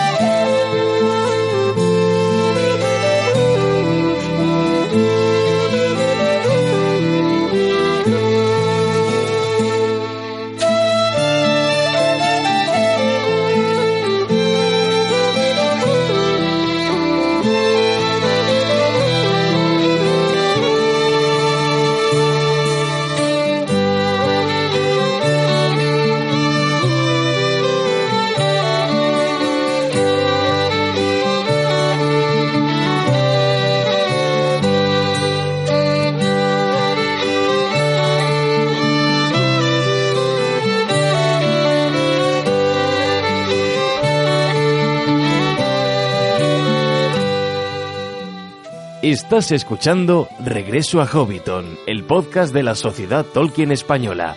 Puedes seguirnos a través de nuestra página de iVoox, Facebook, Twitter o nuestra página web sociedadtolkien.org.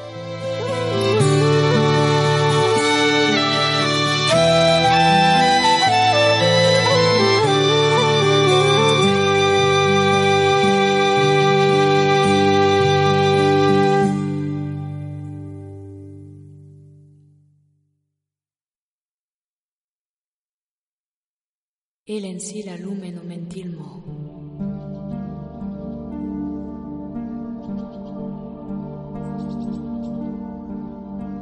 Hablar como los elfos.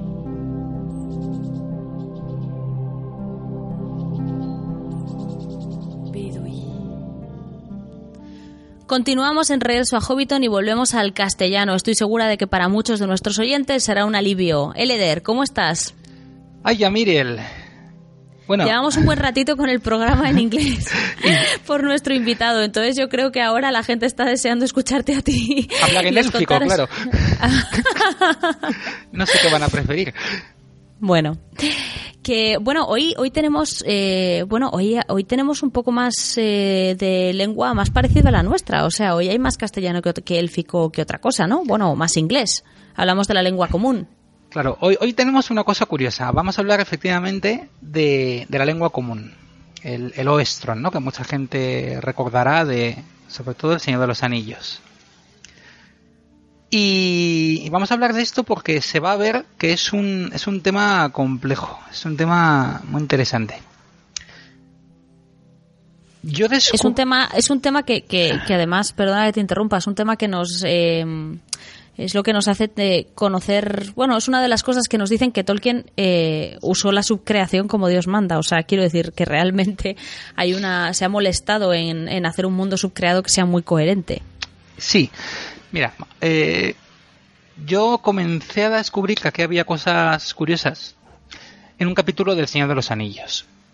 Mm, pues muchos os acordaréis, ¿no? Cuando la comunidad está a punto de abandonar Lorien, Galadriel les va dando un regalo a cada miembro de la comunidad. Y cuando le toca el turno a Sam, dice, para ti, pequeño jardinero y amante de los árboles, tengo solo un pequeño regalo y le puso en la mano una cajita de simple madera gris, sin ningún adorno excepto una runa de plata en la tapa. Esto es una G por Galadriel, pero podría referirse a jardín en vuestra lengua. Claro, yo la primera vez que leí este capítulo digo, eh, no, jardín es con J, no es con G, ¿de qué va? ¿Se ha confundido Galadriel? ¿Qué, es- qué está pasando? Bueno, en algunas ediciones ya ponen una nota que dice, eh, no, mira, es que Tolkien escribió esto en inglés. Entonces, claro, en inglés se dice garden. Y entonces sí, es la misma letra, es la G de Galadriel. Ajá. Y yo, ah, vale, vale. Entonces, bien, ya con eso todo aclarado, ¿verdad? Pues no. No está todo aclarado. Porque Tolkien, como bien nos explica en los apéndices, deja claro que en la Tierra Media no hablan inglés. Hablan élfico, hablan enano, hablan lo que sea, pero la mayoría de la gente, sobre todo cuando están entre gente de distintas razas, hablan lo que se llama la lengua común. La lengua común, que es un idioma derivado del adunaico, el numenoreano, con mucha influencia élfica, etcétera. Sí. Este es un idioma bastante exótico porque normalmente no, no oímos cosas de él o no leemos cosas de él, ¿no? Así como del élfico, pues bueno, tienes una serie de, de cosas, del enano hay cositas, hasta de la lengua negra, pero, pero de este no. Mm, sabemos que su nombre original es Aduni. Aduni, claro, está relacionado con el élfico Dun, ¿no? que quiere decir oeste Oeste. El- como los Dunedain, los hombres del oeste, y por eso Tolkien lo tradujo como Westron, o en castellano Oestron, porque viene del oeste. Y, Vale. y era un poco la lengua común, que en esa propia lengua se decía, por cierto, Sobalfare. Vale, Ese es el nombre de la lengua común, del Oestron, vamos. eso es, en su En, propia... esa, en su propia lengua, vale. Eso es. O sea, tenía dos nombres, digamos, Aduni, y que quiere decir Oestron, y Sobalfare, que quiere decir lengua común. Vale. Y entonces pues, lo que sabemos es que jardín se diría de alguna forma en esa lengua común empezaba por G, al igual que vale. en inglés y al igual que el nombre de Galadriel. Vale, Muy bien. Vale, ¿qué es lo que pasa? Tolkien imaginó, sobre todo para los hombres, todo un escenario de idiomas antiguos relacionados unos con otros y que habían influido mutuamente o que bueno, habían desaparecido pero habían dejado su rastro en, en otros. No, no hizo solo un idioma, como mucha gente igual piensa, ¿no? sino un, un escenario de idiomas interrelacionados. Y dijo, vale, ¿cómo muestro estas relaciones en los libros? Y dijo, bueno, pues voy a partir de que traduzco la lengua común al inglés y entonces los idiomas relacionados los voy a traducir por idiomas relacionados de la misma forma con el inglés. Bueno, eso suena un poco raro. Vamos a poner algunos. Pero, pero ahora nos lo explicas. Vale. Un ejemplo, Rohan, la marca. Los Rohirrim en los libros mm, tienen unos nombres y se supone que entre ellos hablan un idioma que es raro, que no, no es el castellano o el inglés normal. Si te pones a mirarlo, descubres que es anglosajón, que es el, ante- el antepasado del inglés. Por ejemplo, en anglosajón, Eo quiere decir caballo, y de ahí viene cosas como Eomer, Eowyn, etcétera. Ajá, vale. ¿Vale? ¿Por qué eh, Tolkien hace que los Rohirrim hablen anglosajón en los libros? Porque en la realidad de la Tierra Media, el pueblo de Rohan hablaba un idioma emparentado con el antepasado de la lengua común. Se supone que la lengua común viene del norte, en un momento dado, o sea, en el norte se hablaba eh, antiguamente, de ahí luego pues, los Dunedain acabaron yendo al oeste, etcétera, y volvieron y tal. Pero los humanos que se quedaron en el norte siguieron hablando ese idioma y, y de ahí salió el idioma de, de los Rohirrim. Entonces, como es un idioma relacionado con el antepasado del inglés, o sea, de la lengua común, Tolkien lo expresó en los libros con un idioma que es el antepasado del inglés, que es el, anglosajón. Vale. O sea que eh, la lengua común sería el inglés, eh, la lengua rojírrica sería el anglosajón. Y la relación entre uno y otro es la misma con sus, em, con sus idiomas que han derivado de ellos, ¿no? Eso es, uno es el, Vale. el antepasado del otro. Vale. Joder, qué bien, fenomenal. Así, así lo hizo. Luego siguió un poco, ¿no? En esa, en esa línea. Por ejemplo, los antepasados de los Rohirrim, también se nos habla de ellos en los apéndices, y tienen nombres que también son raros, que no, son, no suenan anglosajón siquiera. Nombres como Vidumavi o Vidugavia. Bueno, pues resulta que esos son nombres en gótico. ¿El gótico qué es? El antepasado del anglosajón. Ah, y así sucesivamente. Sí, bueno, creo que se para ahí, en, en esa línea, porque ya no se sabe más. Sí, se sabe que el antepasado del gótico pues debió ser el, no sé, germánico hiperantiguo o protogermánico o ya directamente el indoeuropeo. Pero de ese sí que casi no se sabe. Bueno, aumento. Tolkien siguió por esa línea en algún sitio, pero bueno, no en los libros y no, no lo leíamos más. Dejémoslo para, para otro momento. Para otro momento, más complicado. Sí. Vale, entonces luego, por ejemplo, los hobbits se dice que tenían un dialecto propio y que algunas de las palabras que usaban se decían también en la marca. Y hay algún capítulo donde pues, Merry se emociona mucho y de hecho luego acaba escribiendo un librito con la relación entre el dialecto de los hobbits y el idioma de la marca. ¿Por qué? Pues esto es porque los hobbits vivieron en el norte en tiempos pretéritos y probablemente hablaban el mismo idioma que los Rohirrim. Por ejemplo, un, un- un ejemplo que a mí me gustaba mucho era la palabra hobbit. se- eh, ellos mismos, los hobbits, lo decían kuduk. Los hobbits se llamaban a sí mismos Kuduk. Sí, kuduk. Ah, vale. Y eso estaba relacionado con el rojírrico de verdad, que era Kudukan. Mm, Entonces, Kudukan quería decir cavador de agujeros. Entonces, de ahí Kuduk se simplificó y significaba hobbit. Vale. ¿Qué pasa? Que hobbit no es una palabra en inglés, en el sentido de que no existía. Tolkien se la inventó, pero no se la inventó a secas, sino que está Hobbit es lo que habría dado en inglés la palabra anglosajona holbitla, que quiere decir cavador de agujeros, de hole, que es agujero, y luego Bitla. bit o bite, que es que es cavar, entre otras cosas. Vale, vale, vale, vale.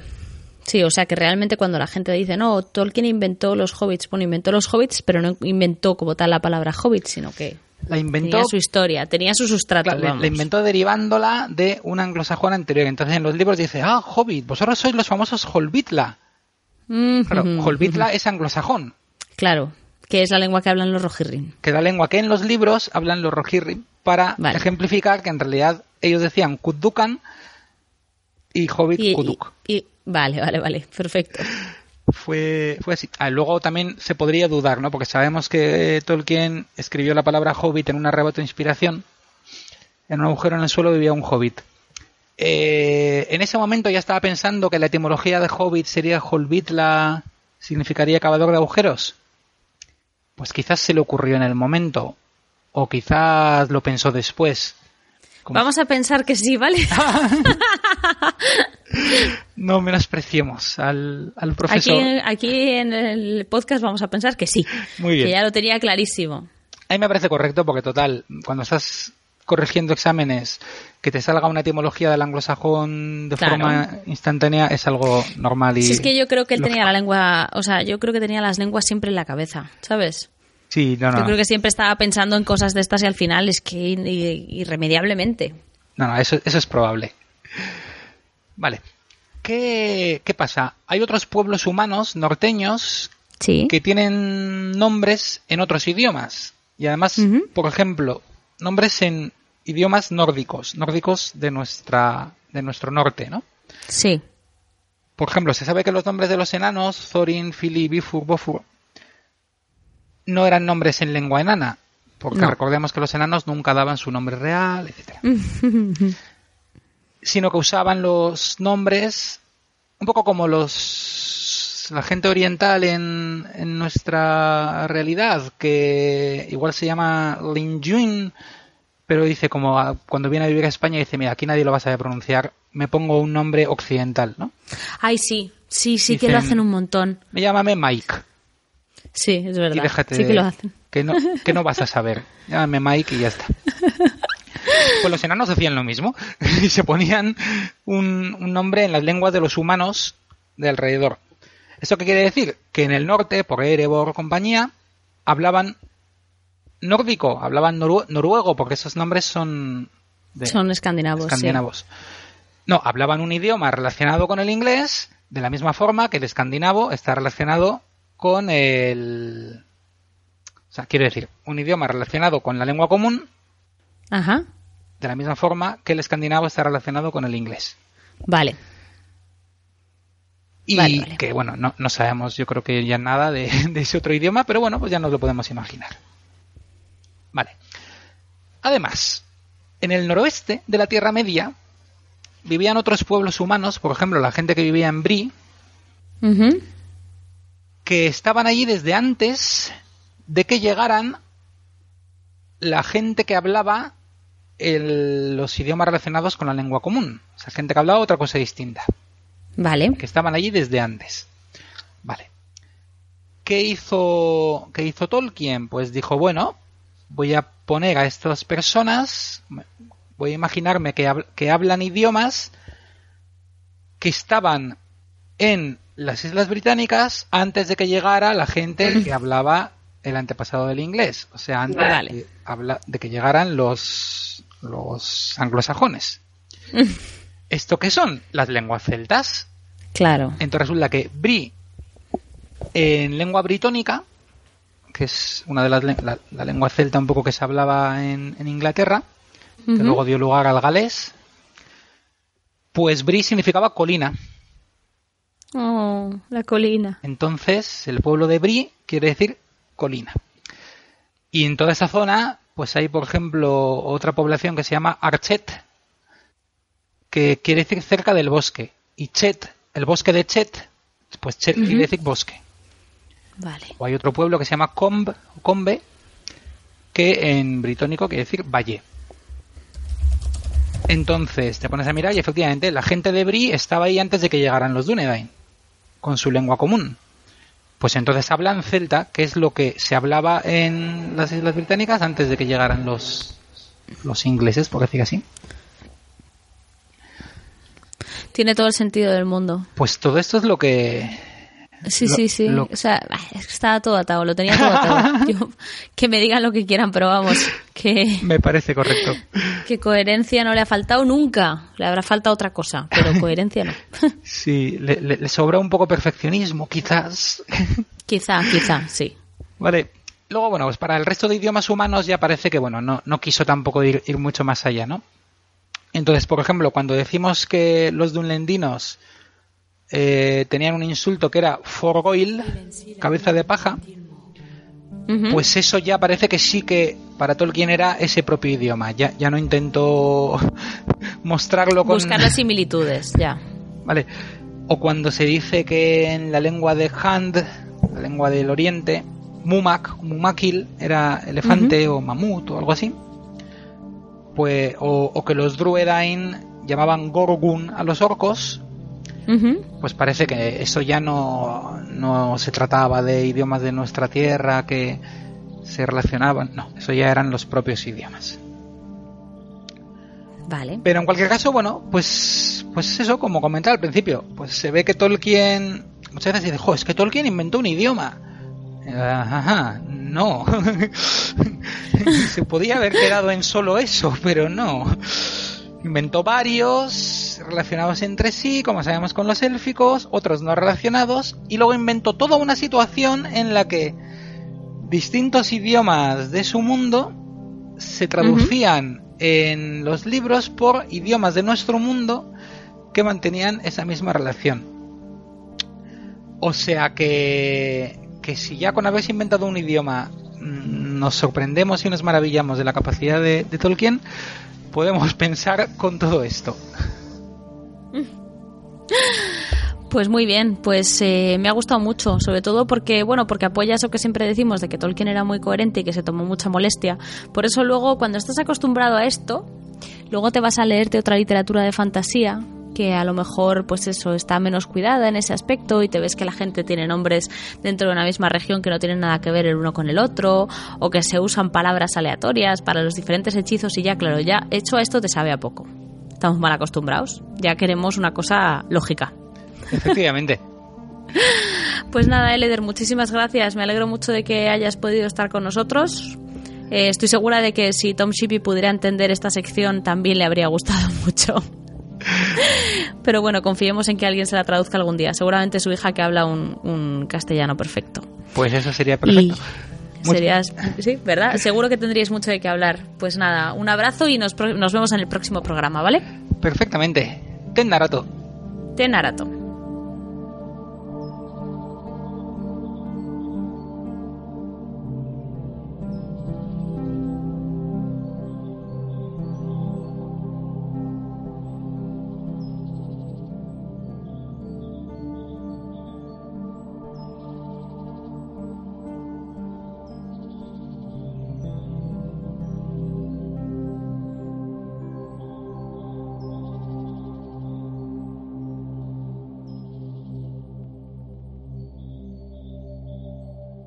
La sala de los cuentos.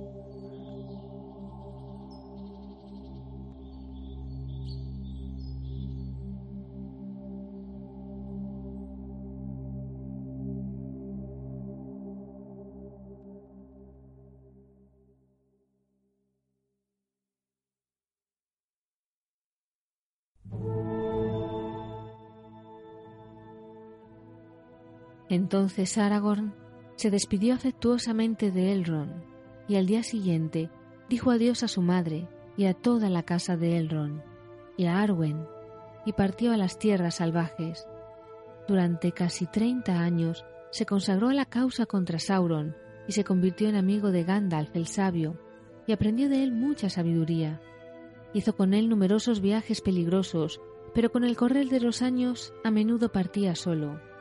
Las empresas que acometía eran largas y duras y adquirió un aspecto un tanto hosco y severo, salvo las raras veces que sonreía, y aun así los hombres lo consideraban digno de honores, como un rey en el exilio, cuando no ocultaba su verdadero semblante, porque viajaba adoptando las apariencias más diversas y conquistó gloria y fama con nombres diferentes.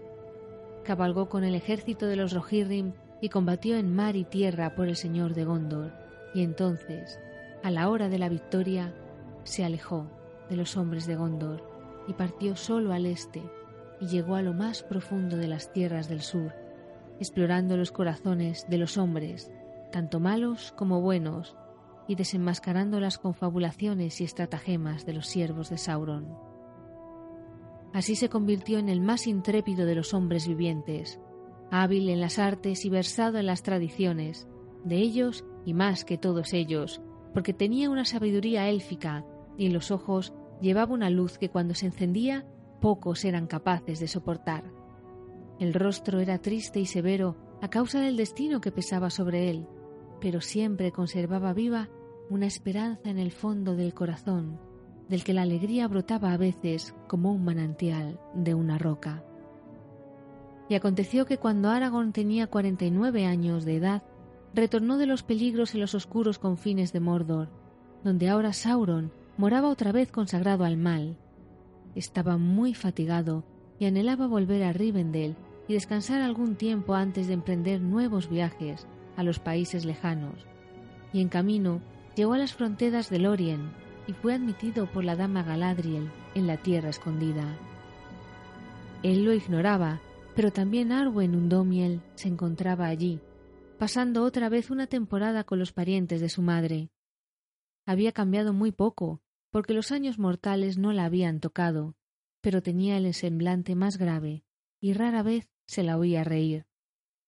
Pero Aragorn había alcanzado la plena madurez de cuerpo y de mente, y Galadriel le rogó que se despojara de las raídas ropas de caminante, y lo vistió de plata y de blanco, con un manto gris élfico y una gema brillante en la frente. Entonces, superior a los hombres de todas las especies, parecía más semejante a un señor de los elfos de las islas del oeste. Y así fue como lo volvió a ver por primera vez Arwen, después de la larga separación, y mientras avanzaba hacia ella bajo los árboles de caras Galadón, cargados de flores de oro, Arwen hizo su elección, y su destino quedó sellado. Entonces, durante toda una estación, pasearon juntos por los claros de Lothlorien, hasta que llegó para él la hora de volver a partir. Y la noche de pleno verano, Aragorn, hijo de Arathorn, y Arwen, hija de Elrond, fueron a la hermosa colina de Cerith Amroth, en el corazón del país, y caminaron descalzos sobre la hierba inmortal, entre las Elanor y las Nifedril que florecían en torno, y desde allí, desde lo alto de la colina, miraron al este hacia la sombra, y al oeste hacia el crepúsculo, y se juraron eterna fidelidad, y fueron felices. Y Arwen dijo, Oscura es la sombra, y sin embargo mi corazón se regocija, porque tú, Estel, estarás entre los grandes cuyo valor habrá de destruirla. Pero Aragón respondió, Ay, no puedo preverlo, y cómo eso podría ocurrir es un misterio para mí, pero con tu esperanza esperaré, y rechazo la sombra para siempre, pero tampoco, dama, es para mí el crepúsculo, porque soy mortal, y si tú, estrella de la tarde, te unes a mí, también tendrás que renunciar al crepúsculo.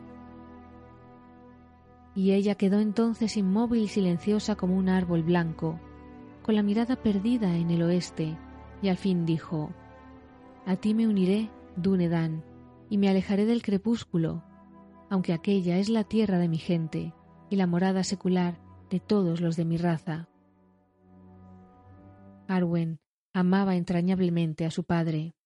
Cuando Elrond se enteró de la elección de su hija, guardó silencio, aunque tenía una congoja en el corazón, y el destino largamente temido no era fácil de soportar. Pero cuando Aragorn retornó a Rivendell, lo llamó a su lado y le dijo Hijo mío, vendrán años en los que toda esperanza se desvanecerá, y más allá nada es claro para mí. Y ahora una sombra ha asomado entre nosotros. Quizás, así está escrito, que merced a mi pérdida pueda ser restaurado el reino de los hombres. Por lo tanto, aunque te amo, te digo a ti, Arwen Undomiel no desmedrará la gracia de su vida por una causa menor. No será la esposa de ningún hombre, a menos que éste sea al mismo tiempo el rey de Gondor y de Arnor. A mí, aun la victoria no podrá traerme más que tristeza y separación. Pero para ti, será una esperanza de felicidad por algún tiempo. Ay, hijo mío, temo que a Arwen el destino de los hombres pueda parecerle duro, al final. Así quedaron las cosas entre Elrond y Aragorn, y no volvieron a hablar del tema, pero Aragorn partió una vez más a afrontar el peligro y la fatiga, y mientras el mundo se ensombrecía y el miedo se cernía sobre la Tierra Media, a medida que el poder de Sauron se acrecentaba y que Barad-dûr se erguía más alta cada día y más poderosa, Arwen permaneció en Rivendell, y en ausencia de Aragorn velaba por él de lejos, con el pensamiento. Y en la larga pero esperanzada espera hizo para él un estandarte, un estandarte real que nadie podría desplegar sino aquel que reivindicase el señorío de los numeronianos y la corona de Lendil.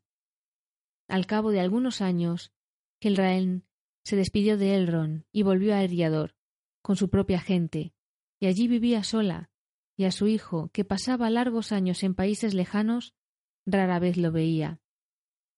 Pero una vez, cuando Aragón regresó al norte y fue a verla, ella le dijo antes de despedirlo Esta es nuestra última separación, Estel, hijo mío. Como a uno de los hombres comunes, también a mí me han envejecido las preocupaciones, y ahora que la veo acercarse, sé que no podré soportar la oscuridad de nuestro tiempo, que se agolpa en la Tierra Media. Pronto habré de partir. Aragorn trató de confortarla, diciendo Todavía puede haber una luz más allá de las tinieblas, y si la hay, quisiera que la vieras y fueras feliz. Pero ella le respondió con este linnot Honeni este ledain, ukevin este lanim. Di esperanza a los Dunedain, y no he conservado ninguna para mí. Y Aragorn partió con el corazón oprimido. Gilraen murió antes de la primavera siguiente. Así fueron llegando los años de la Guerra del Anillo, cuyos hechos se narran en otra parte, de cómo fueron revelados los medios imprevisibles para derrotar a Sauron y de cómo se cumplió una esperanza más allá de toda esperanza. Y aconteció que en la hora de la derrota Aragorn llegó desde el mar y desplegó el estandarte de Arwen en la batalla de los campos del Pelennor, y ese día fue por primera vez aclamado como rey. Y por fin, cuando todo hubo terminado, entró en posesión de la herencia de los antepasados, y recibió la corona de Gondor y el cetro de Arnor. Y en el día del solsticio de verano del año de la caída de Sauron, tomó la mano de Arwen Undomiel, y fueron desposados en la ciudad de los reyes. La tercera edad terminó así con victoria y esperanza, pero uno de los más tristes en medio de todos los dolores de aquella edad fue la separación de Elrond y Arwen, porque era el mar el que los separaba y un destino más allá del fin del mundo. Cuando el gran anillo fue destruido y los tres quedaron despojados de todo poder, Elrond, cansado al fin, abandonó la Tierra Media para nunca más regresar. Pero Arwen había elegido ser una mujer mortal, y su destino no quiso sin embargo que muriese antes de haber perdido todo lo que había ganado. Como reina de los elfos y de los hombres, vivió con Aragorn durante ciento veinte años de gloria y de ventura. Pero al fin, Aragorn sintió que se acercaba a la vejez y supo que los días de aquella larga vida estaban terminando. Entonces le dijo a Arwen Al fin, dama estrella de la tarde, la más hermosa de este mundo y la más amada, mi mundo empieza a desvanecerse. Y bien, hemos recogido y hemos gastado, y ahora se aproxima el momento de pagar. Arwen sabía muy bien lo que él pensaba hacer, pues lo había presentido hacía largo tiempo, y a pesar de todo, el dolor la abrumó. ¿Querrías entonces, mi señor, abandonar antes de tiempo a los tuyos que viven de tu palabra? dijo. No antes de tiempo, respondió él. Si no parto ahora, pronto tendré que hacerlo por la fuerza. Y el Dario, nuestro hijo, es un hombre ya maduro. Entonces fue a la casa de los reyes en la calle del silencio y se tendió en el largo lecho que le habían preparado. Allí le dijo adiós a Eldarion y le puso en las manos la corona alada de Gondor y el cetro de Arnor. Y entonces todos se retiraron, excepto Arwen, y allí se quedó junto al lecho de Aragorn. Y no obstante la gran sabiduría de su linaje, no pudo dejar de suplicarle que se quedara todavía por algún tiempo. Aún no estaba cansada de los días, y ahora sentía el sabor amargo de la mortalidad que ella misma había elegido. Dama Undomiel, dijo Aragón, dura es la hora sin duda, pero ya estaba señalado el día en que nos encontramos bajo los abedules blancos en el jardín de Elrond, donde ya nadie pasea, y en la colina de Cerin Amroth, cuando tú y yo rechazamos la sombra y renunciamos al crepúsculo. Aceptamos este destino. Reflexiona un momento, mi bien amada, y pregúntate si en verdad preferirías que esperara la muerte y verme caer del trono achacoso y decrépito. Oh dama, soy el último de los numeroneanos y el último rey de los días antiguos, y a mí me ha sido concedida no solo una vida tres veces más larga que la de los hombres de la Tierra Media, sino también la gracia de abandonarla voluntariamente y de restituir el don. Ahora, por lo tanto, me voy a dormir. No te diré palabras de consuelo, porque para semejante dolor no hay consuelo dentro de los confines de este mundo. A ti te toca una última elección, arrepentirte y partir hacia los puertos llevándote contigo hacia el oeste, el recuerdo de los días que hemos vivido juntos, un recuerdo que allí será siempre verde, pero solo un recuerdo, o de lo contrario, esperar el destino de los hombres. No, amado señor, dijo ella, esa elección ya no existe desde hace largo tiempo. No hay más navíos que puedan conducirme hasta allí, y tendré en verdad que esperar el destino de los hombres, lo quiera o no lo quiera. Pero una cosa he de decirte, rey de los numeroneanos, hasta ahora no había comprendido la historia de tu pueblo y la de su caída. Me burlaba de ellos considerándolos tontos y malvados, mas ahora los compadezco al fin, porque si en verdad este es, como dicen los Eldar, el don que el uno concede a los hombres, es en verdad un don amargo. Así parece, dijo él. Pero no nos dejemos abatir en la prueba final. Nosotros, que otrora renunciamos a la sombra y al anillo. Con tristeza hemos de separarnos, mas no con desesperación. Mira, no estamos sujetos para siempre a los confines del mundo, y del otro lado hay algo más que recuerdos. Adiós. Estel. Estel. exclamó Arwen, y mientras le tomaba la mano y se la besaba, Aragorn se quedó dormido.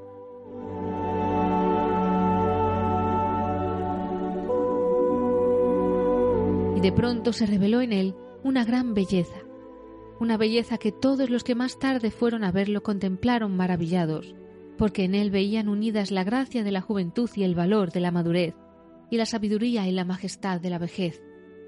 Y allí yació largo tiempo, una imagen del esplendor de los reyes de los hombres en la gloria radiante anterior al desgarramiento del mundo.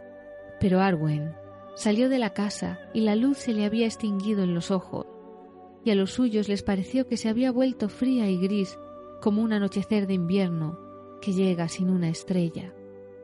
Entonces dijo adiós a Eldarion y a sus hijas y a todos aquellos a quienes había amado, y abandonó la ciudad de Minas Tirith y se encaminó al país de Lorien, y allí vivió sola bajo los árboles que amarilleaban hasta que llegó el invierno. Galadriel había desaparecido y también Celeborn había partido, y el país estaba silencioso. Y allí por fin, cuando caían las hojas de Mayon pero no había llegado aún la primavera, se acostó a descansar en lo alto de Cer y Manro. Y allí estará la tumba verde hasta que el mundo cambie y los días de la vida de Arwen se hayan borrado para siempre de la memoria de los hombres que vendrán luego, y la Elanor y la nifedril no florezcan más al este del mar.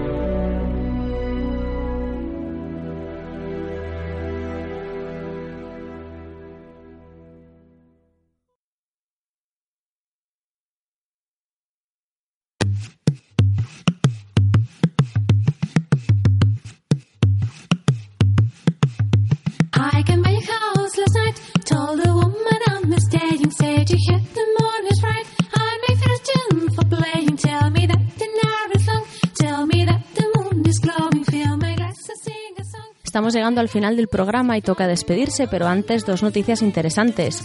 Para la gente que viva en Valencia, fans de Tolkien, tenemos unas jornadas gastronómicas en la Tierra Media que se organizan en la Taberna de la Serp del 27 de octubre al 1 de noviembre. Organiza el Esmial de Edelon. Allí podréis degustar menús hobbits y de la Tierra Media, además de jugar, escuchar lecturas, eh, música y asistir a una cena teatralizada si os apetece. Tenéis toda la información en la página de la Sociedad Tolkien Española, www.sociedadtolkien.org y ya podemos escuchar las primeras noticias del evento anual de la Sociedad Tolkien Española, la Estelcón de este año, que se celebra en Zaragoza, en el Hotel Plaza, del 8 al 11 de diciembre. Ya se pueden reservar las plazas, como siempre os hemos contado, en las Estelcones pues nos juntamos toda la gente de la STE, hay talleres, hay teatro, hay juegos, hay conferencias y hay un montón de gente deseando conoceros y compartir con vosotros su afición con Tolkien. Eh, también tenéis información en la página de la Sociedad Tolkien Española y nosotros intentaremos que en el próximo programa venga aquí una persona a contaros todos los detalles y a que os entren muchas, muchísimas ganas de acudir a este evento. Y sin más, nos despedimos. Habéis escuchado en el programa música de Alex Pérez Mansergas, compuesta especialmente para este podcast, y también del grupo Innerlands. La lectura a cargo de María José Rodríguez y Rafael Fortún, que seguro que os ha arrancado alguna que otra lagrimilla, y las portadas, como siempre, de la genial Nai. Una mención especial de agradecimiento a nuestro compañero Rafael Pascual, que ha sido el que nos ha puesto en contacto con Tom Shippey y nos ha dado la oportunidad de poder entrevistar a este, a este maravilloso hombre y fantástico autor y amigo de Tolkien, que por qué no decirlo.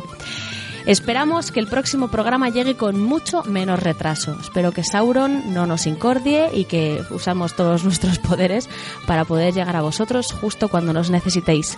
Y sin más, nos despedimos y os esperamos dentro de muy poquito en nuestro Smial en Regreso a Hobbiton.